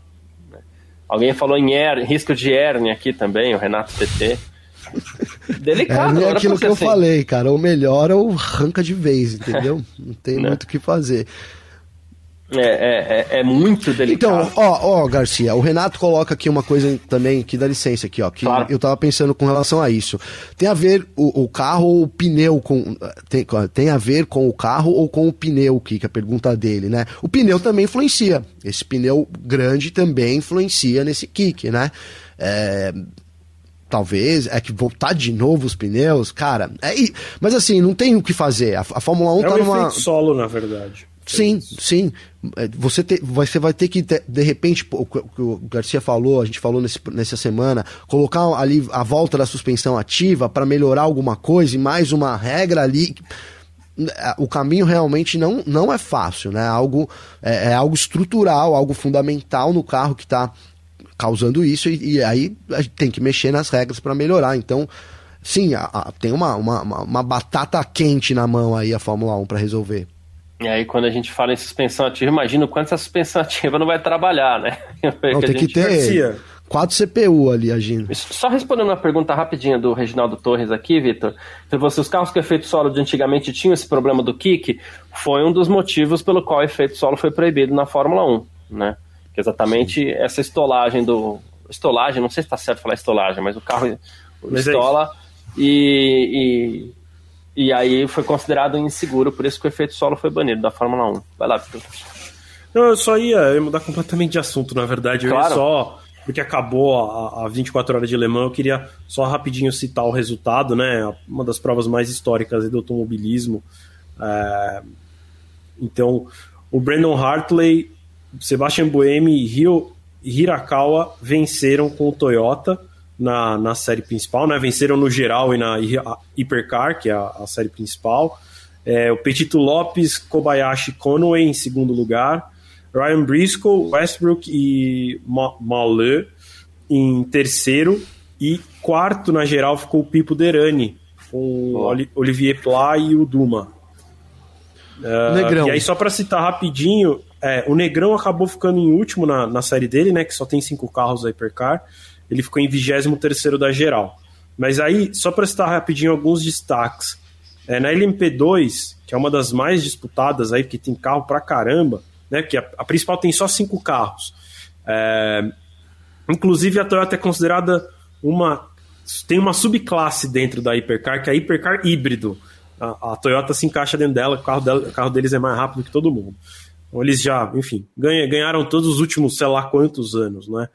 É, a partir do ano que vem vão ter outras montadoras, por exemplo, a Peugeot volta, então Acho que o negócio começa a ficar bom na disputa da principal, mas a disputa das outras também muito legal. Na, na LMP2 ganhou o Antônio Félix da Costa, o William Steves e o Gonzalez. O Félix da Costa estava bem emocionado com a vitória, mostrou a imagem dele lá dentro da garagem da equipe chorando. É, em segundo lugar ficou o Felipe Nasser, com o Cameron e o Collard. É, em terceiro lugar. Calma, deixa eu dar uma perdida aqui. Uh, eu tinha visto o Nick DeVry, mas sumiu da tela aqui para mim. É, sumiu aqui da tela. O, o, porque a, a cronometragem da, do, do F é uma porcaria, ela fica piscando o tempo inteiro. Então, peraí, é, ela meio que saiu do ar agora. O De Vries Desatualizou, substituiu... foi pra 70 voltas completadas, a corrida teve quase 400. É, hein, Vitor? O De Vries substituiu o, o- Vou colocar assim, o braço duro lá, né? Esqueci o nome do cara, o cara que bateu três vezes lá no começo, não foi um negócio assim? Ah, a gente não teve sei, um- não acompanho É, a gente teve uma assim. história aí pra, pra vocês pesquisarem aí, vocês que estão vendo a gente aí, que se interessaram. Teve um cara que ia lá, tipo um gentleman driver, com 62 anos. Só que aí ele bateu no primeiro treino, no segundo, no terceiro, ou não sei se foi só no primeiro e no segundo, a direção de prova convocou ele e falou, ó, é melhor que você não corra, né? Então bloqueou a entrada dele e aí a equipe para manter, é, então disse que chamaria o, o De Vries aí para poder completar o time. Curioso isso daí também. 62 anos ali em Le Mans, né? Enfim, história. Deu suas voltinhas, né? Deu suas voltinhas. Deu suas É. pancadinhas aí, já tá bom, Tá né? bom, tá bom, é isso. Bom, Bom, eu, quando, quando, quando voltar a funcionar aqui, se voltar. Ah, voltou, voltou, voltou. boa. Então, na verdade, só vão corrigir aqui a informação, que por conta do, do problema. É, o, o Nasser não ficou em segundo, o Nasser, na verdade, ficou em quinto na série dele. Quem ficou em segundo foi o Robert Kubica, Deletrai e Colombo. É, o Nick DeVry ficou em quarto na, na LMP2, o Felipe Nasser ficou em quinto. Aí, para falar dos brasileiros, porque tinha brasileiro também correndo nas GTs. Ah, quem ganhou no- na GT Pro foi o trio da Porsche, que o, o famoso dentre eles é o Jean-Maria Bruni, que correu na Fórmula 1. É, o Daniel Serra terminou em segundo, na, num dos carros da Ferrari. Né, ele que é piloto Ferrari, então é o, a- o trio do Pierre, Diu- Pi- Pi- Pierre Guidi, Guidi, Calado e Daniel Serra. Ah, e o Felipe Fraga ficou em quinto lugar também na GT Pro. Correndo Boa, de boa. Ferrari também, mas não na equipe, na equipe de fábrica, em outra equipe. A A, equipe do e Fraga, Red Bull, né? inclusive, é, não, não na- nas 24 horas de Le Mans, ele corre na Não Ferrari é, Red é. Bull no DTM. Ah, pensei que era igual, que era a mesma equipe. Não, é outra equipe. Inclusive o trio dele lá nesse, na, na de Le Mans tinha o Sunbird competindo junto com ele. Sunbird que é piloto da Fórmula E. Boa. Boa. Então é isso, se deu pra passar no- nos resultados. É um- uma bela de uma prova, essa é uma das que eu tenho bastante vontade de assistir um dia ao vivo. Deve ser um- bem, bem, bem Alugar um interessante. trailer, né? Deve, Tá ali as margens ali de Limans, Ah, que beleza. né?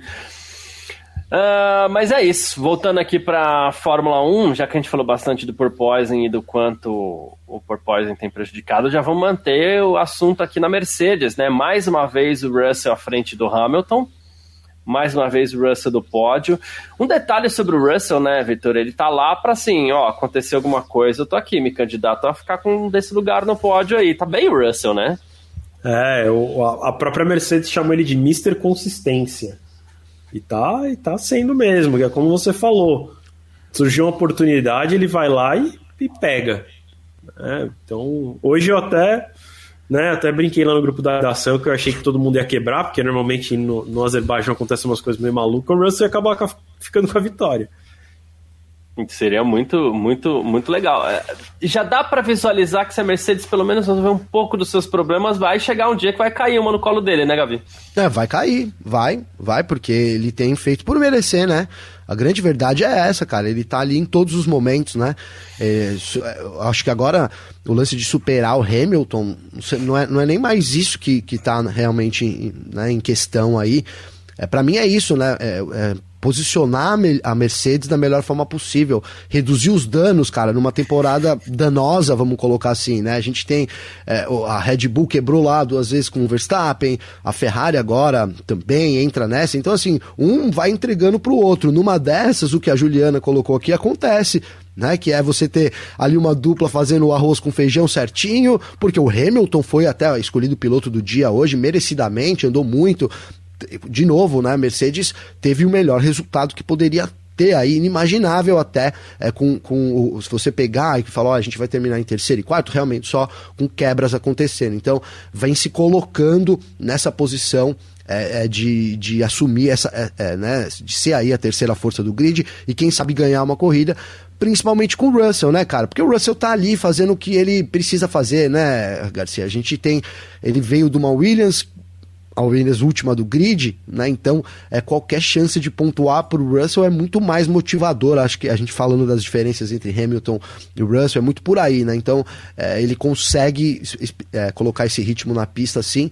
E para mim, cara, pra, né, já respondendo até a Juliana que ela colocou lá na, em cima, eu acho que ele é o destaque da temporada, sim. Né? É difícil a gente falar do destaque, porque pô, tem o Verstappen e tudo mais, mas pelo equipamento que tem, pelo rendimento que vem colocando, né? E mais do que isso, pela forma que ele consegue é, se abster dos problemas que são gigantes aí, né, na, na, lá na Mercedes e colocar em prática aí né, quem é o Russell que a gente viu lá na GP2, etc. Então, para mim, ele é o destaque da, da, da, temporada até agora. É ali, né? Esse destaque secundário da temporada, vamos colocar assim. Boa. É, a gente, já que você citou o grupo da redação, Vitor, a gente falou mais cedo que a gente até torce pro Hamilton espetar uma vitóriazinha esse ano aí, muito pensando no recorde dele, né, de vitórias em todas as temporadas e vitórias em temporadas seguidas, que é um recorde do Schumacher ainda, né? Mas se acontecer alguma coisa, não sei se é no colo do Hamilton que cai, não, né? É. Tem que acontecer muito. Assim, tem que acontecer coisa em dobro, aparentemente, para cair no colo do Hamilton. Né? Inclusive com o Russell. Né? É, inclusive é, é, com o então, Russell. Exato. E é. Ao mesmo tempo, né, quem bateu na trave no ano passado foi o Norris e quem venceu foi o Ricardo. Então, tipo, vai é. saber, né? Capaz capaz que o Russell fica todas as etapas ele anda melhor que o Hamilton, aí chega e quem consegue uma vitória é o Hamilton. Então, pode acontecer. É, a, a, estrela do cara às vezes leva a isso, né? Sem dúvida, sem dúvida. E o Russell é, tem. tem eu, eu, concordo com o Gabriel quando ele fala de tipo ser o piloto que, que surpreende, porque o Verstappen, a gente espera, né? Que o mínimo que ele tem que fazer é continuar disputando o título, já que ele foi campeão no passado, né? O, o Leclerc a gente também nunca duvidou da possibilidade, a gente já percebeu logo no começo do ano que a Ferrari era boa e que se a Ferrari fosse boa, o Leclerc deveria entregar resultado. Agora, acho que quem surpreendeu mesmo, eu concordo, é o Russell, porque é, a gente não esperava que ele fosse desbancar o Hamilton, né? É, isso, isso sim é surpreendente. E ele tá com Total. um placar bem favorável para ele. E ele já tá com dois pódios esse ano, eu acho, né? E o Hamilton tá com nenhum, né? E, e, e Vitor. Eu acho que ele tá com três pódios. O, o, o Hamilton tem um pódio, né? Ah, primeira o Hamilton tem um pódio corrida? da primeira, é. Primeira, isso. segunda. Ah, corrida, que a é. primeira é verdade, que abandonaram é. as duas Red Bull e as Mercedes que estavam uma draga mesmo assim subiram no pódio. É, é. E cara, pra você, pra você ter ideia, né? O Russell tá 17 pontos atrás do, do Leclerc. Dá, olha, olha aí, 17. Esse número é impressionante, né? E qual a vantagem dele pro Hamilton? Deixa eu copiar aqui, vamos ver. É, então, vou pôr na tela até que eu já ia colocar ah, a classificação boa. na tela, ó. Nossa, é, muito grande a diferença. Então, 37 pontos. pontos. É. É, é, é, muito ponto, né, cara? Ele tá na frente do Sainz. Alguém até brincou aqui que o campeonato do Sainz é com o, o, o Russell não com os três lá da frente. E até esse campeonato o Sainz tá perdendo, né? Porque o Russell tá ali. O Russell chegou a ser vice-líder do campeonato nos momentos em que a, a Red Bull tava com problema de confiabilidade, né? Mas depois chega, chegou aí Verstappen e Pérez e ele perdeu essas duas posições. Mas ele segue na caça do Leclerc desde o começo da temporada. Né? Praticamente desde a segunda corrida da temporada ele segue na classe do Leclerc. Então, ó, o Max Verstappen tem 150 pontos contra 129 do Sérgio Pérez. O Charles Leclerc tem 116, o Russell 99, o Carlos Sainz tem 83 pontos, o Hamilton 62, Lando Norris 50, Valtteri Bottas 40, Esteban Ocon 31 e depois vem o Pierre Gasly, esse já bem distante já da ponta, com 16 pontos aí, os 10 primeiros do campeonato. Mesma pontuação, inclusive, do Fernando Alonso. Né? E o Magnussen também, pessoas que startaram bem aí no campeonato já, já caíram um pouquinho também. Cara, vou, olhando assim, impressionante a diferença do Lando Norris, né? Não é, a gente não tá falando de McLaren, mas é que não tem como não observar isso, né? Quim, é, 50 pontos do Lando Norris contra 15 do Daniel Ricardo. É um chacoalho, né? Enfim, cara. Né? É, Outro, na verdade, a gente... Hoje foi uma boa corrida do Ricardo, né? Seria um dia para falar até bem, né? Mas assim, essa diferença é brutal também, né? Eu vou, gente... eu vou, eu vou destilar meu veneno. A Vamos diferença lá. do Norris pro Ricardo é menor do que a do Russell pro Hamilton. Nossa, mãe. Em, em, em pontos, né? É, matemática. É, matemática. Em porcentagem. Ah, em porcentagem, não, né? Em porcentagem, em aproveitamento, vamos dizer assim, do que teoricamente os dois podem fazer, a diferença do Norris é maior, mas em pontos ali no bruto é maior, sim. Sim. Uh, a gente falava até ano passado que a McLaren corria com um piloto e meio, né? E se a gente for pegar pelo aproveitamento de pontos dessa vez, a McLaren está correndo com um piloto e um terço ali, né? E não com dois. Quase um quarto. Quase um quarto, cara. Né? A situação do Ricardo é bem complicada. Sim, muito. Mundial de Construtores, aí a Red Bull disparou na frente, 279 pontos contra 199 da Ferrari, 161 da Mercedes, que está ali se aproximando da Ferrari também.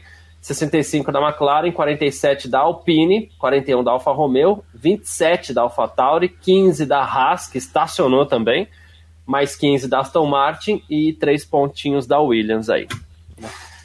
Estacionou a Haas, né, Vitor? Acho que. É, acho que é disso para pior agora. É. A gente sabe que. Andaram bem as primeiras etapas. É, cavalo andando cavalo paraguaio, que, né? É, cavalo no mesmo lugar que eles sempre andaram, né? É. Aí não é. tem dinheiro, as equipes se vão se desenvolvendo ao longo do ano e a Haas vai ficando, normal. E aí a culpa é do Mickey, né? Eu tô indignado com essa história de os caras querer tirar o Mickey porque tá batendo o carro, cara. Eu, eu não... A gente comentou essa semana isso. Pô, o cara tá desenvolvendo o carro, tá tentando, tá andando lá, aí bate o carro, não, vamos tirar o cara porque tá batendo o carro. Enfim, é, o risco que se corre, né, quando você anda no limite, é, é, é bater. bater o carro, né? Então, é, se, ficaria mais preocupado se ele tivesse tomando lá, né, o, o que está tomando aí do Magnussen e não tivesse nem, nem encostando na parede, né, passando longe da, passando longe da zebra. Isso aí me, me daria mais é, né, preocupação. O Mick está tentando fazer o dele, o carro é muito ruim da Haas também, né, começou um pouco melhor, mas realmente o desenvolvimento que a gente cobrava lá no começo, ó, vamos ver se o desenvolvimento da Haas vai acompanhar esse primeiro momento, né? Então já ficou óbvio que não, né? É isso. Mas, é como eu falei ontem, eu daria o lugar do Mick Schumacher para outros pilotos. Eu acho que. Mas a, tiraria o Schumacher da Fórmula 1? Tiraria. Até o grid tem que ser rotativo. Não, o cara é ruim. Ah, sai, tchau. O Schumacher entra na lista de dispensa do Vitor. Sim. Ah, é? Sim. Não, eu queria. Eu, eu se eu pudesse, nesse é momento, é eu tiraria o Sainz e colocaria o Schumacher. Ô, louco, não. Eu colocaria o Ricardo. Que era o que eles deveriam ter feito e não fizeram. Ricardo? Uma Ferrari? É. Dizem que ele não foi por causa da altura dele. É, Bom. só que agora também perdeu a chance, porque agora ninguém ah, vai sim, querer, sim, né? sim, não, agora é. não, agora não, agora não, mas é porque eles deveriam ter feito ah, lá atrás. É. Ricardo agora esse ano é, é mais um ano, é outro, né, também, é mais um ano aí na, na McLaren. Tá na lista de dispensa do Vitor? Ah, deve estar. Tá. Ah, Se o tá. Schumacher tá, tal, a lista de dispensa é tá. mais da metade do grid, assim, só pra deixar pra vocês aqui. Ia faltar piloto pra colocar. Ia ter Ô, equipe não andando no ano que vem porque não tem piloto. Com 24 carros no grid, então ferrou, né? Não, cara, assim, gente... é que realmente, pô, se você for pensar, é, o, o Schumacher eu não colocaria, mas é, Daniel Ricardo, Sebastian Vettel, é, a gente falou de mais nomes, agora. Né, a Nicolas gente falava Latifi. do Sérgio Pérez até pouco tempo atrás, né, Gavi? Falávamos do mas, Pérez também. Ok, temos que ele. Mas, cara, você tem que fazer na pista, né? Não adianta, a gente aqui fica só falando mesmo, né? Agora eles têm que ir lá e, e fazer, né, demonstrar na pista. Então. Ó, tô olhando aqui, ó, tô olhando a lista aqui, o resultado da corrida. Para mim, assim, ó, Verstappen, Pérez, Russell, Hamilton, ok. Gasly, deixa. Mas eu não queria ele na AlphaTauri, eu queria que deixa. ele mudasse de equipe. Que na AlphaTauri ele não vai ganhar nada, ele merece ganhar alguma coisa. Vettel, tchau. Alonso, tchau. Ricardo, tchau. Norris fica. Ocon, tchau. Bottas, tchau. Albon, tchau. Tsunoda, tchau. Schumacher, tchau. Latifi, tchau. Stroll, tchau. Magnussen, tchau. Guano Joe ainda pode mostrar alguma coisa. O Leclerc e o Sainz deixa aí.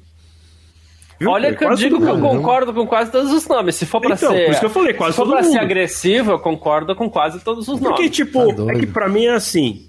Eu tá na Fórmula 1 pra ser campeão. Não é pra fazer número. Vamos lá. E eu vou queimar minha língua, né? Porque funciona assim, né? Mas vocês acham que o Kevin Magnussen vai ser campeão? Então, tchau. Você acha que o, o, o Alonso vai ser campeão? Tchau. O Ocon vai ser campeão? Tchau. Então, assim, vamos, tem um monte de gente querendo entrar na Fórmula 1 e não tem vaga. Tem que começar a rodar um pouco mais. Não, o, o Renato TT está até perguntando aqui, será que pilotos como Ricardo, Alonso, Bottas, Vettel e Hamilton ainda ficam muito tempo na Fórmula 1? Desses, quem eu acredito que fica um pouco mais é o Bottas. O Victor travou. É, é, cara, o Hamilton difícil também, né? Imaginar o Hamilton, Voltou. ainda mais nessa situação que tá aí, né? Sei lá, mas cumpriu o contrato. Se, se continuar nessa situação, vai cumprir o contrato, né? O Ricardo também tem um contrato de, de, de, desse ano e o ano que vem né? Ele poderia sair ou não, é isso que diz por aí. Cadê que sumiu aqui os outros pilotos? O Bottas eu acho que fica também, e para mim o Vettel também sai, cara. Acho que esse ano é o último ano do Vettel aí. É, eu acho que desse todos, de todos esses pilotos que a gente falou, o piloto que vai sair do grid, na minha opinião mesmo, é o Vettel. O resto, não sei. Mas acho que o Vettel não fica pro ano que vem, não. A gente sempre acha que esses pilotos vão sair, eles vão ficando, ficando, ficando. Não é o Raikkonen. Quantas vezes ele era para ter saído e aí não sai, aí sai e volta. É verdade, verdade. É o que eu acho que deve acabar acontecendo com o Alonso. Ele vai arrastar. Cara, o Alonso vai ficar na Alpine, né? Eu vai, acho vai que vai manter, vai manter, vai manter. E merece manter para mim, viu? Para mim merece, cara. Ele vem fazendo um baita de um trabalho ali. Né? Vai colocando no bolso o Ocon, por exemplo, que é um dos nomes aí, que aí sim, né, já pode arrancar da lista. Não digo mandar embora agora, mas assim, já, né, já vai é, assim, acabando com as expectativas. Porque tem piloto que a gente che que chega na Fórmula 1 com uma puta de uma expectativa lá no alto, né? Que é o caso do Ocon, né? E nunca fez nada. Né? Vou, vai, puta, tô sendo, tô sendo. É que vocês foram ruins, aí eu tô sendo ruim também. Né? Mas assim, não é que não fez nada, fez algumas coisas, mas pouco perto do que esperava dele. Né? Mas é isso, né? A gente tem que ter uma renovação também da Fórmula 1. Mas, cara, vamos lembrar, para mim, o grande problema do Schumacher desse ano é que, para mim, esse ano é o ano de estreia dele. Ano passado, ali, com um carro que né, que a própria equipe falou que era um lixo. Vou falar o português claro aqui, né? Logo no primeiro momento, o, o chefe da equipe chegou lá e falou: ó, a gente não almeja nada esse ano, porque tá tudo muito ruim, o carro é muito ruim, o carro não evoluiu, a gente não gastou nada. E aí, tá bom, vai, vai estrear lá então é, Mick Schumacher ao lado de Nikita Mazepin. Experiências carro zero, experiência zero, é uma puta sacanagem, né? Então, esse ano para mim é um ano de estreia do Schumacher, sim. Tem um carro um pouco mais competitivo, né? Foi isso que a gente viu com um cara que é um bom piloto, né? Magnussen é um bom piloto, na minha opinião. É, não teve tantas oportunidades assim, mas é um piloto bom, sim. É, talvez não aquelas estrelas de campeão mundial e tudo mais, concordo, mas é um bom piloto também. Aliás, a gente fala muito de ter estrelas, né? Olha, estrela. Cara, eu, ser bem sincero, eu vejo poucos nomes tá com estrela assim para chegar na Fórmula 1, hein, Vitor? Você tá falando dessa renovação e tal, mas assim, tem o Piastre, por exemplo, né? Que outros nomes poderiam ter, assim, tanto impacto? Por isso que, por isso que eu brinquei, que eu queria tirar né? metade do grid, mas não, também não ia ter quem colocar, porque falta. Falta, não tem, né? Tem, tem eu... vários pilotos que, que tem para entrar, mas não tem o, o suficiente que, na minha opinião, precisaria sair da Fórmula 1, né? E, e seria trocar meio que um 6 por meia dúzia, né? Você pega um piloto é, o Devry, o Piastre. Ah, a Juliana até falou aqui, ó, Piastre, Devry, Drugo e Vips. É, por Gavi, talento, eu, eu diria que principalmente os três primeiros, mas... No, no, no, caso de, tipo, que talvez seja trocar seis por meia dúzia. Mas eu queria ter certeza. Como é que eu tô ter certeza? Colocando eles para correr. Verdade. E, é tipo, no fim, esses caras vão entrar, assim, vão entrar, né? Entrar no automobilismo, eu quero dizer, eles vão fazer a carreira completa, só não vão entrar na Fórmula 1, tipo um De Vries da vida, correu de tudo, ganhou em tudo que é lugar, né? Andou bem, inclusive, na 24 horas de Le Mans, e aí vai sair da. Assim, vai, vai se aposentar um dia sem nunca ter corrido na Fórmula 1, tendo merecido. Ah, ele ia ser campeão mundial? Não sei. Eu acho que talvez, até, porque teoricamente, para mim, ele seria o substituto do Hamilton se o Hamilton tivesse aposentado há duas, três agora. temporadas, né? Que agora é o Russell. Mas a gente nunca vai. Aparentemente a gente nunca vai descobrir isso, nunca vai ver, nunca vai tirar essa prova. Então, é, é, essa é a parte ruim que rola para mim. Por isso que eu, eu, eu queria que fosse um pouco mais rotativo. Ontem eu até cogitei, sei lá, criar uma regra, alguma coisa, tipo assim, ó. Terminou em último, tá, tá eliminado, não pode mais correr. Sei lá. Tipo, Cai é meio divisão, absurdo. Né? E eu até brinquei, né? Eu mesmo tô propondo a regra, é. talvez eu odiaria se essa regra fosse, fosse imposta. Mas, sei lá, tipo, precisava ter alguma solução. Porque é muito, é muito frustrante. E não vai ter, piloto né? bom. Não. não. vai, não vai, não vai. É isso, é frustrante ter tanto piloto bom girando em torno da Fórmula 1 e que não consegue entrar. A Juliana citou quatro nomes aqui, que é o Piastri, De Vries, Drugo e Vips. Até acho que tirando o Vips aqui, os três outros teriam um, condições totais mas de tem Schwartzman, que andou bem é, pra caramba. Mas eu digo assim, desses aqui, ela citou quatro nomes, quatro nomes fortes. Desses aqui, quem talvez tenha uma chance ali forçando um pouco ainda, porque a Renault vai forçar com ele, é o Piastri. O resto, não acredito nem que vai chegar a ser titular de alguma equipe. É, não, eu acho, acho que o deveria até pode ser da, da Mercedes, se vamos dizer, se o Hamilton abandonar, se, tipo, se aposentar no final dessa temporada. É, mas se esperar mais um ano quem? também, aí ele perde o bonde, é, né? É, é, é, eu acho também. Eu acho também. Por isso você. Deveria mas, sabe, pode se o Hamilton aposentar agora, eu não acho, Vitor. quem, mas. Eu falei pode, não que eu acho que vai acontecer, tá? Sim, poder Não é sim. é impossível. Mas eu também acho improvável, sei lá. Improvável. Eles vão preferir contratar o Gasly, provavelmente. É, é o que eu ia eu estava esperando você falar para dizer. Mas, mas mas, ao mesmo tempo, é a Mercedes, né? A gente nunca sabe. Às vezes fala assim, não, não vou enfiar um cara da Red Bull aqui dentro, vou manter o meu... É. Sei lá, sei lá. Sim, Ou quebra sim. logo a coisa. Traz o logo o Drogovic logo, pronto. A galera vai ao delírio. Hein? Traz logo o Drogovic ali, a galera vai ao delírio.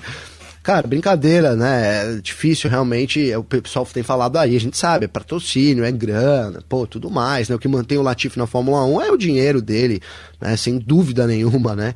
Então, é isso, cara, é um, é um conjunto de interesses aí também que formam né, todo, todo, todos os pilotos da Fórmula 1. Difícil, bem que eu gostaria realmente que a gente tivesse aí esses pilotos todos que a Juliana citou, e mais, o Vitor citou o Schwartzman aqui. Cara, é o outro cara que vai passar batido, né? O Schwartzman, Bom, esse ano a galera já tá falando médio dele. Ano que vem ninguém nem fala mais, entendeu? Nem vai Acabou. lembrar que ele existe mais. Nem vai lembrar. É isso. Uh, vamos para aquele nosso momento de escolher os heróis e os vilões da corrida aqui começando com o Vitor Berto, mas sempre lembrando que você que está acompanhando a gente aqui no YouTube da Filmania, no Facebook da Filmania, você pode aproveitar também para dar o seu voto, que a gente coloca aqui embaixo na telinha. Vitor Berto, para você, quem foi o piloto do dia hoje no GP do Azerbaijão? Garcia, primeiro, antes de eu falar, eu queria perguntar para a galera que está assistindo a gente, que está aí ou no Facebook ou no YouTube, para mandar nos comentários e no chat, eu quero saber quem votou no Hamilton. É só porque eu quero fazer uma pesquisa, Datafolha aqui. é, mas aí eu, eu, vou dizer que para mim, hoje o piloto do dia, eu tô com um pouquinho de dúvida. Ah, eu vou dar pro, pro Verstappen por ter vencido, mas ele tá quase empatado com o Russell para mim. O Russell apareceu pouco na transmissão, né? Até alguém no chat, lá no começo da, do, do, do Parque Fechado, perguntou né? O, o Russell tá quicando tanto quanto o Hamilton, e eu não sei responder porque a transmissão nem mostrou ele hoje, então não sei. Então, é, mas eu imagino que ele deve ter feito uma corrida meio solitária ali na, na terceira posição. E mas o resultado veio, né? Ele é muito constante, como a gente falou. Tá chegando no Leclerc no campeonato de pilotos, a Mercedes está chegando na Ferrari no campeonato de pilotos. Então, assim, acho que foi um baita resultado do Russell. Mas eu, hoje eu vou dar o piloto do dia para o Verstappen, que conseguiu vencer. Eu acho que ele teria vencido em qualquer cenário hoje, né? Mesmo se as, as Ferrari não tivessem abandonado. Mas ele teve a ajudinha aí do abandono, deixou mais fácil. O Pérez também não. A equipe mandou ele não brigar. E aí depois ele só abriu, abriu, abriu, abriu. Eu gosto de piloto que bate de frente no rádio também com a equipe, que a equipe fica assim, ah, diminui o ritmo. Ele fala, eu não consigo diminuir o ritmo. E acho que era o Hamilton também falava muito isso, né? Ele fala assim: se eu diminuir muito o ritmo, eu perco a concentração, vou fazer merda. Então, assim. E aí teve, teve é uma hora que foi o engenheiro dele, foi o Horner, no, no rádio, que falou: tá bom, faz o que você quiser, você que tá aí, você que sabe. Que é isso, é o piloto tá lá. Também você andar. Eu fico imaginando, né? Eu, quando. Eu sou piloto profissional, nem amador eu sou piloto, tá? Eu brinco no simulador. Mas eu tenho muita dificuldade para falar assim, ó. Ah, faz uma volta mais ou menos. É, ou eu sou rápido ou eu sou devagar. Não consigo fazer mais ou menos. Tipo. É Tira um pouco o pé, né? Tira um pouco é, o pezinho. É, eu não, não consigo. Como, tipo, né? ou eu sou devagar, assim, ou eu faço uma volta muito lenta, ou eu faço minha volta normal, que é rápida. Rápida assim, né? É o meu é o máximo que eu consigo fazer. Então, é, é difícil, deve ser difícil mesmo para eles são profissionais chegar num, numa faixa ali de tempo você tem que ficar tão tipo, ah, aqui eu não posso acelerar muito, aqui eu tenho que tirar o pé cedo, aqui eu tenho que frear mais cedo, ah, aqui é a hora que eu tenho que acelerar. Ah, nem vou abrir. Tipo, você tem que ficar, sei lá, fazendo tanta coisa que é fora da sua rotina, que você é treinado para ser o mais rápido possível, é, que, que realmente, assim, deve ser chato, de, tipo, difícil e meu tempo deve te levar a cometer erros. Então acho que hoje, hoje o, o, o Verstappen conquistou a vitória e por isso levou o piloto do dia, mas quase empatado com o Russell, que conseguiu um belo de um resultado e vem acumulando bons resultados. Eu acho que o Russell é o piloto mais constante da temporada, né? É mais do que o, o Verstappen ou o Leclerc, né? Que, que tiveram, sofreram com abandonos e tudo mais. O, o, o Russell tá sempre ali. O carro é uma porcaria e daqui a pouco ele passa o Leclerc no campeonato de pilotos.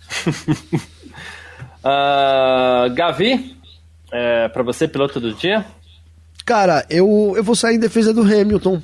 E eu tenho um bom motivo para isso, tá? Porque. Tem uma é, torcida tem... o bom motivo. Não, não é. Pior que não é. é. Na verdade, cara, a gente tem criticado muito o Hamilton pela falta de atividade dele, de combatividade do Hamilton. E eu fui um dos que critiquei muito ele nas últimas corridas, né?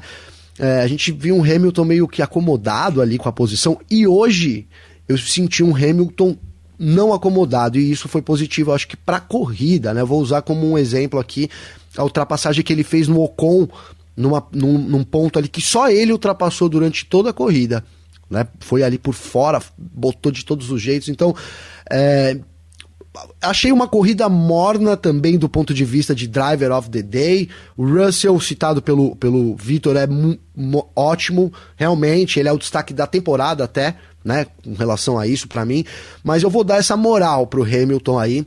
Acho que se a gente tiver um Hamilton todas as corridas que nem a gente viu hoje, a chance dele conquistar mais pódios e aí quem sabe sim vencer, porque o Russell também é um ser humano, sei lá, a gente talvez em algum momento ele erre também, né? Então, estando na posição que o Hamilton se colocou hoje durante toda a corrida, ele tem chances de, de vencer alguma caso, né? O, o acaso aí, é, o, o, destino permita que isso aconteça. Então, eu vou defender o Hamilton e vou dar o driver of the day para ele também. Boa. É, eu vou começar meu comentário falando que o prim primeiro cara na corrida que eu falei assim, putz, vai ser meu piloto do dia foi o Pérez. Ah, pela largada. E pelo, pelo que aquela largada movimentou a corrida a favor da Red Bull. Né? Foi uma atacada incrível do Pérez mesmo. Mas, embora eu tenha defendido aqui o jogo de equipe da Red Bull com, com os dois pilotos, com o Pérez e o, e o Verstappen, eu concordo até com alguém que citou aqui, que eu não lembro quem agora, acho que foi Efraim, eu concordo que também não dá para dar o troféu de piloto do dia para um cara que facilita uma ultrapassagem. Entendo que não tem como. Né? Ele abre mão, inclusive, disso, né? ao, ao ceder a, a posição. Então são dois pensamentos diferentes. A gente não precisa ser quadradinho numa coisa o tempo inteiro, né? Então eu tirei esse, esse voto no, no Pérez. E por tudo que o Russell tem feito nessa temporada, e eu não dei nenhum título de piloto do dia para ele nesse ano, então o meu piloto do dia vai para o George Russell mesmo, vai ficar como o piloto do dia. Claro, menção honrosíssima para o Hamilton, menção honrosa para o Verstappen também, claro, e o vencedor sempre vai ter uma, uma menção rosa, não tem como, mas meu piloto do dia hoje, George Russell. Certo? E Garcia, certíssimo, perfeito. Eu quero fazer aqui um, um direito de resposta ao tá Efraim aqui que colocou aqui, né? Ó, é, sinceramente, sou como, é, sou como torcedor. O Russell chegou bem à frente. Primeiro que o Russell não chegou nem bem à frente. Né? Se você for ver o quanto o Russell largou e quanto o Russell tinha de vantagem em determinado ponto da corrida, se eu não me engano, foram dois segundos. Me corrijam aí se eu estiver falando besteira mas acho que foi em torno de dois segundos aí. Então, assim, não achei, não, não, não chegou bem à frente, né? O Hamilton remou muito, cara. O Russell pilotou muito, mas o, o meu prêmio pro, pro Hamilton foi pelo que ele fez na temporada até agora e o que ele fez hoje. Para mim foi uma corrida diferente e não só boa pro Hamilton, como boa pra Fórmula 1. Cara, a gente tem um Hamilton pilotando nesse nível Isso de é hoje verdade. durante o restante da temporada é bom até para Fórmula 1, né? E olha, Isso já, eu concordo já... com você. Se a gente for comparar o, o, Hamilton das outras etapas com esta, realmente foi o melhor Hamilton do ano até agora. E para mim ele vale esse, esse, ponto. Eu só não entendi o negócio dos, dos segundos que você falou, não entendi. Não, no, no resultado final. Eles quantos... terminaram 26 segundos atrás. Foram 26 segundos. Não, é, mas essa o que eu quis dizer. Bem é atrás. Bem atrás. Eu, eu realmente confundi então aqui. Então, é que o Hamilton também tá enfrentou com, enfrentou o Gasly, ele, né? É. É. Não, ele terminou bem foi... atrás do é. Russell, mas eu entendi o ponto do Gavi e isso eu concordo mesmo. Mas é que, é que na minha opinião, e é assim, para mim, no meu, no meu critério, eu não daria piloto do dia para ele por conta disso, porque eu não faço a comparação dele com ele mesmo. Eu prefiro fazer dele em relação a todo o grid. Mas eu concordo com o seu ponto Sim. de vista que realmente é ele fez a melhor corrida do ano dele até agora. Ele não foi o Hamilton dos outros, das, outras, das outras etapas. Apesar, e aí se você me permite só fazer um, um puxãozinho de orelha no Hamilton, que ele claro. deu uma chorada, deu uma reclamada da estratégia da Mercedes. Né? Ah, mas aí não é o Hamilton, fazer, né? né? É, é, é. Se não for assim, mas, que bom. não, mas por que, que vocês me pararam? Porque, caramba, por que, que não pararam, né? Porque você vai ficar com, com o pneu 20 voltas mais novo, atrás de duas, dragas, você vai passar.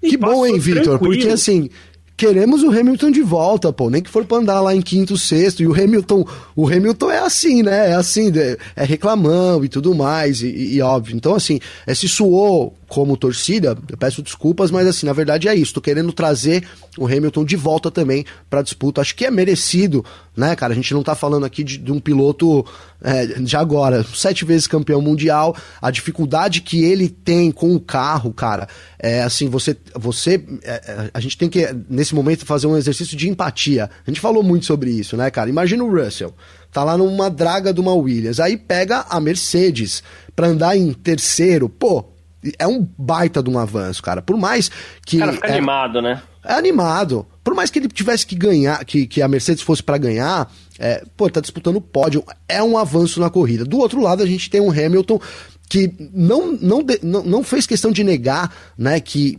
reforçou seu contrato, renovou seu contrato pela disputa que ele tinha naquele momento, né, com o Verstappen, foi um dos motivos. Olha, é, ele se sentiu animado de novo. Essas foram, foram as palavras dele aí para poder renovar um contrato.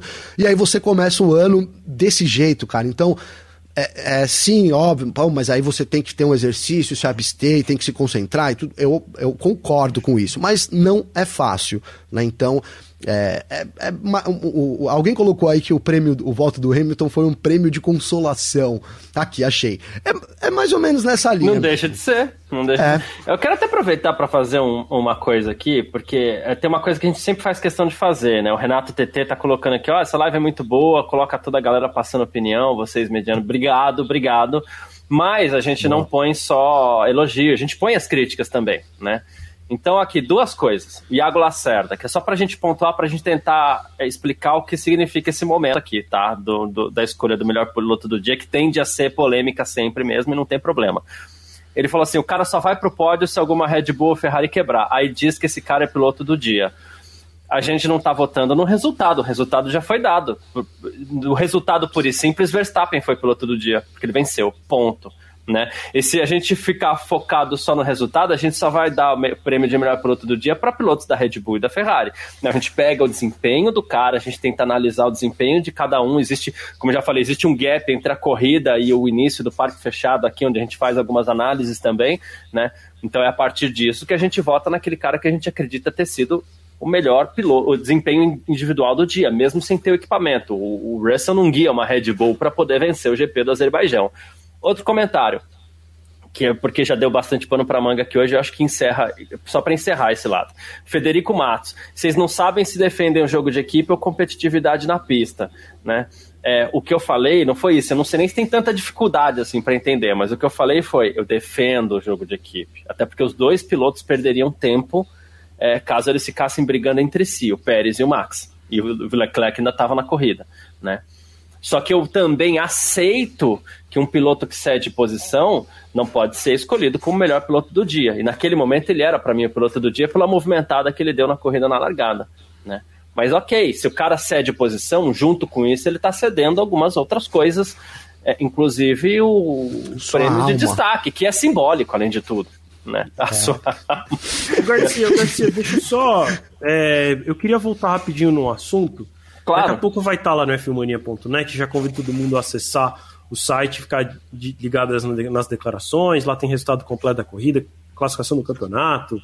Galeria de fotos também entra mais tarde, muito mais coisa lá, não só da Fórmula 1, Fórmula 2, 24 horas de Le Mans, um monte de coisa. Mas eu queria falar uma notícia aqui que vai sair já já por lá, que é o seguinte: o o Toto Wolff foi questionado né, sobre, sobre o, o, o Lewis Hamilton, né, falando assim, ó, que o Lewis Hamilton saiu com muita, muita dor né, do, do carro hoje, e aí falaram, né, tipo, falaram, ô Toto, você acha que existe chance do Hamilton não correr em Montreal devido às dores e também porque lá no circuito de Villeneuve é, é também um circuito muito ondulado que também deve gerar muito muito bump, né? Muito muito porpoising, aí muito muita coisa ele falou, sim, definitivamente.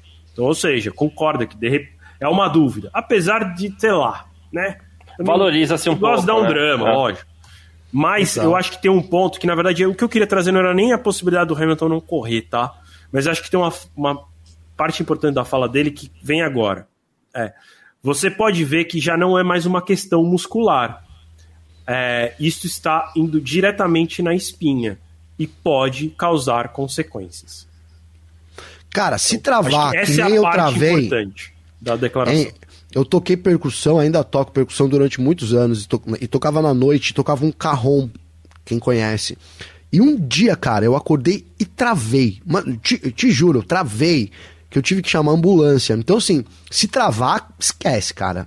Se travar, esquece. Realmente, se você tem um problema, né? Se o Hamilton tem um problema, e aqui não é exagero nenhum, não é sensacionalismo, mas assim, é, é, é válido que você repouse, cara, porque é, em atletas, e na época eu era um atleta, me, me permita dizer isso, porque a gente tocava muito todos os dias e tudo, então é, é isso, cara. Se você tem que repousar, porque se a se ela inflama, aí, hum, aí não é uma semana, dez dias de repouso, são meses até para poder recuperar, principalmente para fazer uma atividade que exige tanto esforço, né? Que é pilotar um carro de Fórmula 1, cara. É, Garcia, aí, é- rapidinho. É, rapidinho, e aí, e aí, a gente está falando de um piloto que não vai fazer um esforço adicional porque está disputando o campeonato. Né? Se acontece Sim. isso com o Verstappen, talvez ele vá fazer um esforço adicional, porque ele pode perder um título, por causa o Hamilton não tem tanto a perder. Então, seria até saudável que se ele tiver realmente ruim, e se ele não tiver, é, não é drama, não vou nem falar em drama, vou falar que é para valorizar a atenção para um assunto importante. Então é interessante que você que você diga, não, ó, o negócio é grave, até para valorizar, chamar você atenção para um assunto que é importante. No, no, no negócio para falar assim, olha, o negócio é tão feio que corre o risco do piloto hoje mais famoso da Fórmula 1 não disputar uma, uma, etapa por conta Isso. desse problema. Só para completar rapidinho com um detalhe que ele, que ele comenta também, é a força do porpoising que está sendo gerado na Mercedes chega a 6G. É um absurdo. É absurdo. Todo o tempo. Todo, uma hora e vinte e pouco hoje. Doeu aqui, cara. É, ó, Garcia, rapidinho aqui eu quero também fazer aqui de novo. Eu quero, na verdade, eu quero mandar um abraço aqui pro Efraim e pro Federico Matos, tá? Né, o, o, o Federico colocou aqui, ó, que ele gosta demais da gente, né? Que essa discordância é saudável. Pô, perfeito. Se não tiver essa discordância, até peço que continuem, né? Porque isso é, também é, é, combustível aqui para nossa discussão, né? Se a gente entrar aqui e não tiver nada aí para poder provocar, que a gente chama de provocação, né? Numa discussão assim sadia, onde a gente quer chegar num, num digamos que num objetivo comum, isso não é, não é nem, nem é discordância, é uma provocação, né? Então essas provocações são fundamentais aqui pra gente. Então, é, peço que vocês continuem vindo aqui, continuem com essas provocações, porque senão não tinha nem sentido aqui essa, essa discussão toda. Vamos chegando aí uma hora e 45 já de programa, graças a essas provocações de vocês. Então, meu muito obrigado aí. É isso, tamo junto. Uh, Vitor. Olha o troféu bananinha aqui, ó. tá lasqueira. Quem é foi agora. o pior piloto do dia no GP do Azerbaijão? Eu não tinha me preparado para isso, acredita? Eu tô Deixa preparado para isso, inclusive. Ai, ai, ai, ai, eu tô ai, me preparando nesses segundos agora aqui também. ai, ai, ai, ai, ai. Ai, meu Deus, não sei. Eu vou acabar dando pro cara errado, eu acho. Mas tudo bem. Eu vou. Sim, eu não, eu não, eu não sei. Sendo bem sincero, eu não sei. É, poderia dar lá pro Latifi, pro Stroll, mas, mas não Ô, Victor, não quando não sabe, cara. tem uma regra, que é a regra 20.2, que diz assim: quando não sabe, o troféu. o troféu banana vai para o Bottas. mas, é, na verdade, eu queria. Eu, eu vou dar para um bom. piloto que eu não gostei da atitude, é, que foi o Norris. Achei Manda que o Norris, Norris reclamou muito no, no. Espera só um instantinho, deixa eu só fazer uma coisa aqui. Deixa eu ver se é que eu tô pensando. É, é isso mesmo. então tá bom, bom, era isso mesmo. É. é... Desculpa, eu. eu é, eu já até me perdi. Tá, eu vou Norris. pro Norris porque eu não gostei que ele ficou muito. reclamando muito no. no no rádio e tipo assim, ah, deixa eu passar o, o Ricardo. E cara, tipo assim, ele tava mais de dois segundos atrás do Ricardo. É. O que, que ele tem Verdade. que deixar passar ali? Por quê? Aí ele chegou só no fim da corrida, mas aí no fim da corrida a McLaren já falou: ó, não, não vai passar nada, deixa do jeito que tá, senão vocês vão acabar batendo.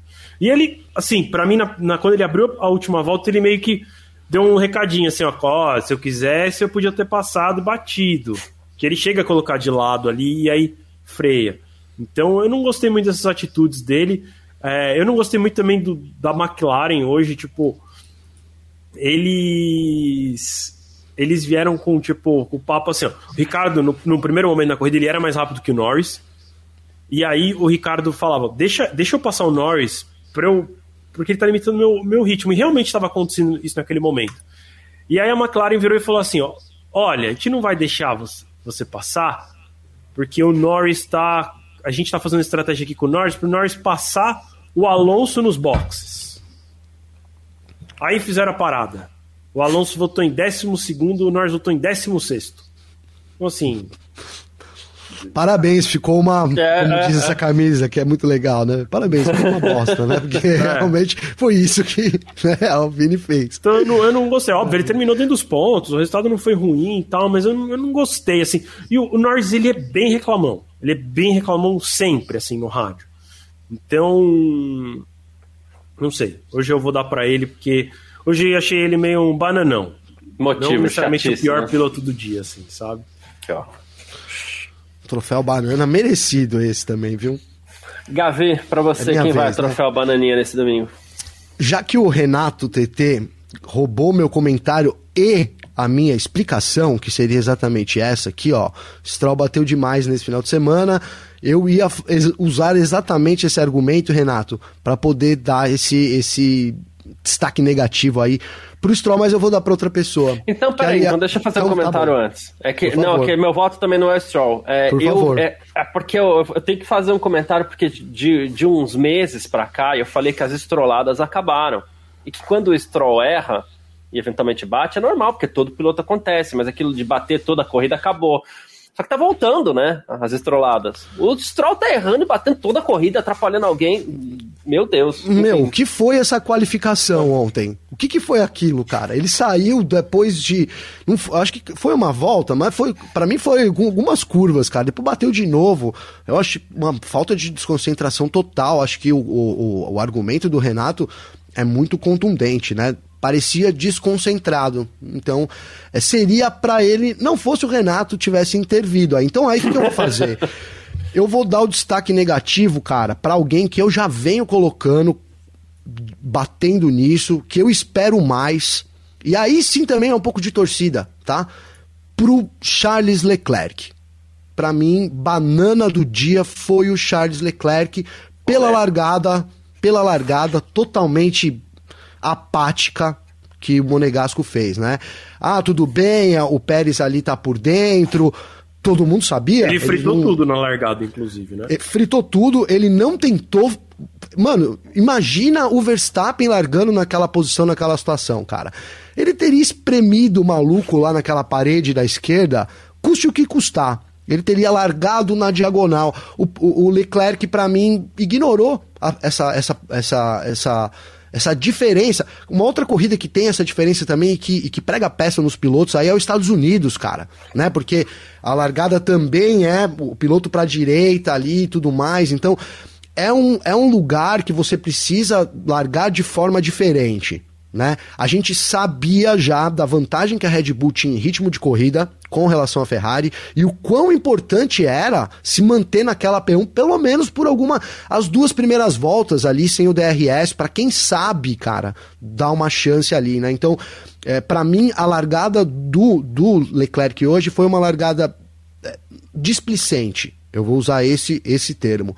É, ele foi displicente na forma que ele fez em tentar é, manter a linha. Eu não, não sei o que ele imaginou que aconteceria ali. Era óbvio todo mundo teria colocado o carro por dentro ali, como o Pérez fez, todo mundo, e ele se deu bem, porque o Verstappen acabou ficando travado ali, porque era ele poderia ter perdido as duas posições. Então, é, para mim, o troféu banana vai para o Leclerc de novo, é, pela falta de combat, é, combatividade, combatividade é isso, que ele vem apresentando ao longo da temporada. É, Falou-se muito na questão do segundo lugar, que favorece e tal, mas em um piscar de olhos o Pérez estava do lado já também, né? Sim, sim. Cara, meu troféu bananinha de hoje aqui, que a gente geralmente dá para o pior piloto do dia, vai para um cara que ele até chegou nos pontos, e eu acho que ele até foi prejudicado pela, um pouco pela transmissão, né? Mas é que me incomodou, porque toda hora que tinha um piloto tentando ultrapassar alguém, o potencial ultrapassado era o Ocon.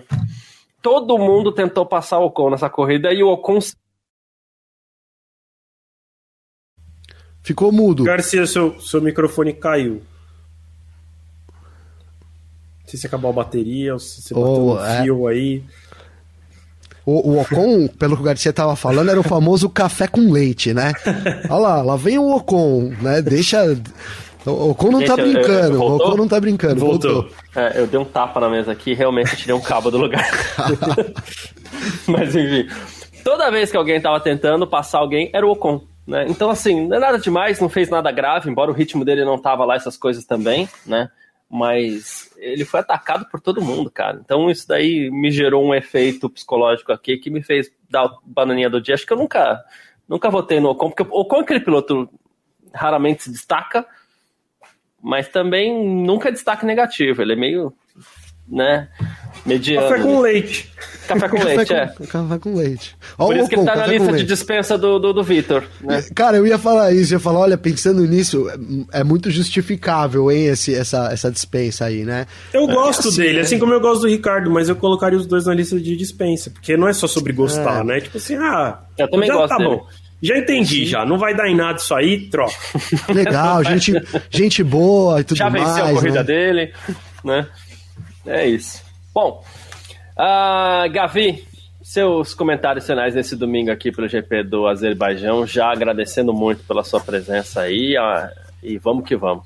Eu que agradeço, Garcia. Tamo junto, valeu Vitão também. Obrigado todo mundo aqui do site. Né, ó, vou ler aqui o Maurício, o Efraim, o Renato, o Federico, a Juliana, que estava aqui também, o Sidney, enfim, toda a galera que participa aí ativamente e também que fica aí só vendo, não, não participa e tal. Eu sei que o Vitor vai falar isso, mas eu já vou reforçar aqui.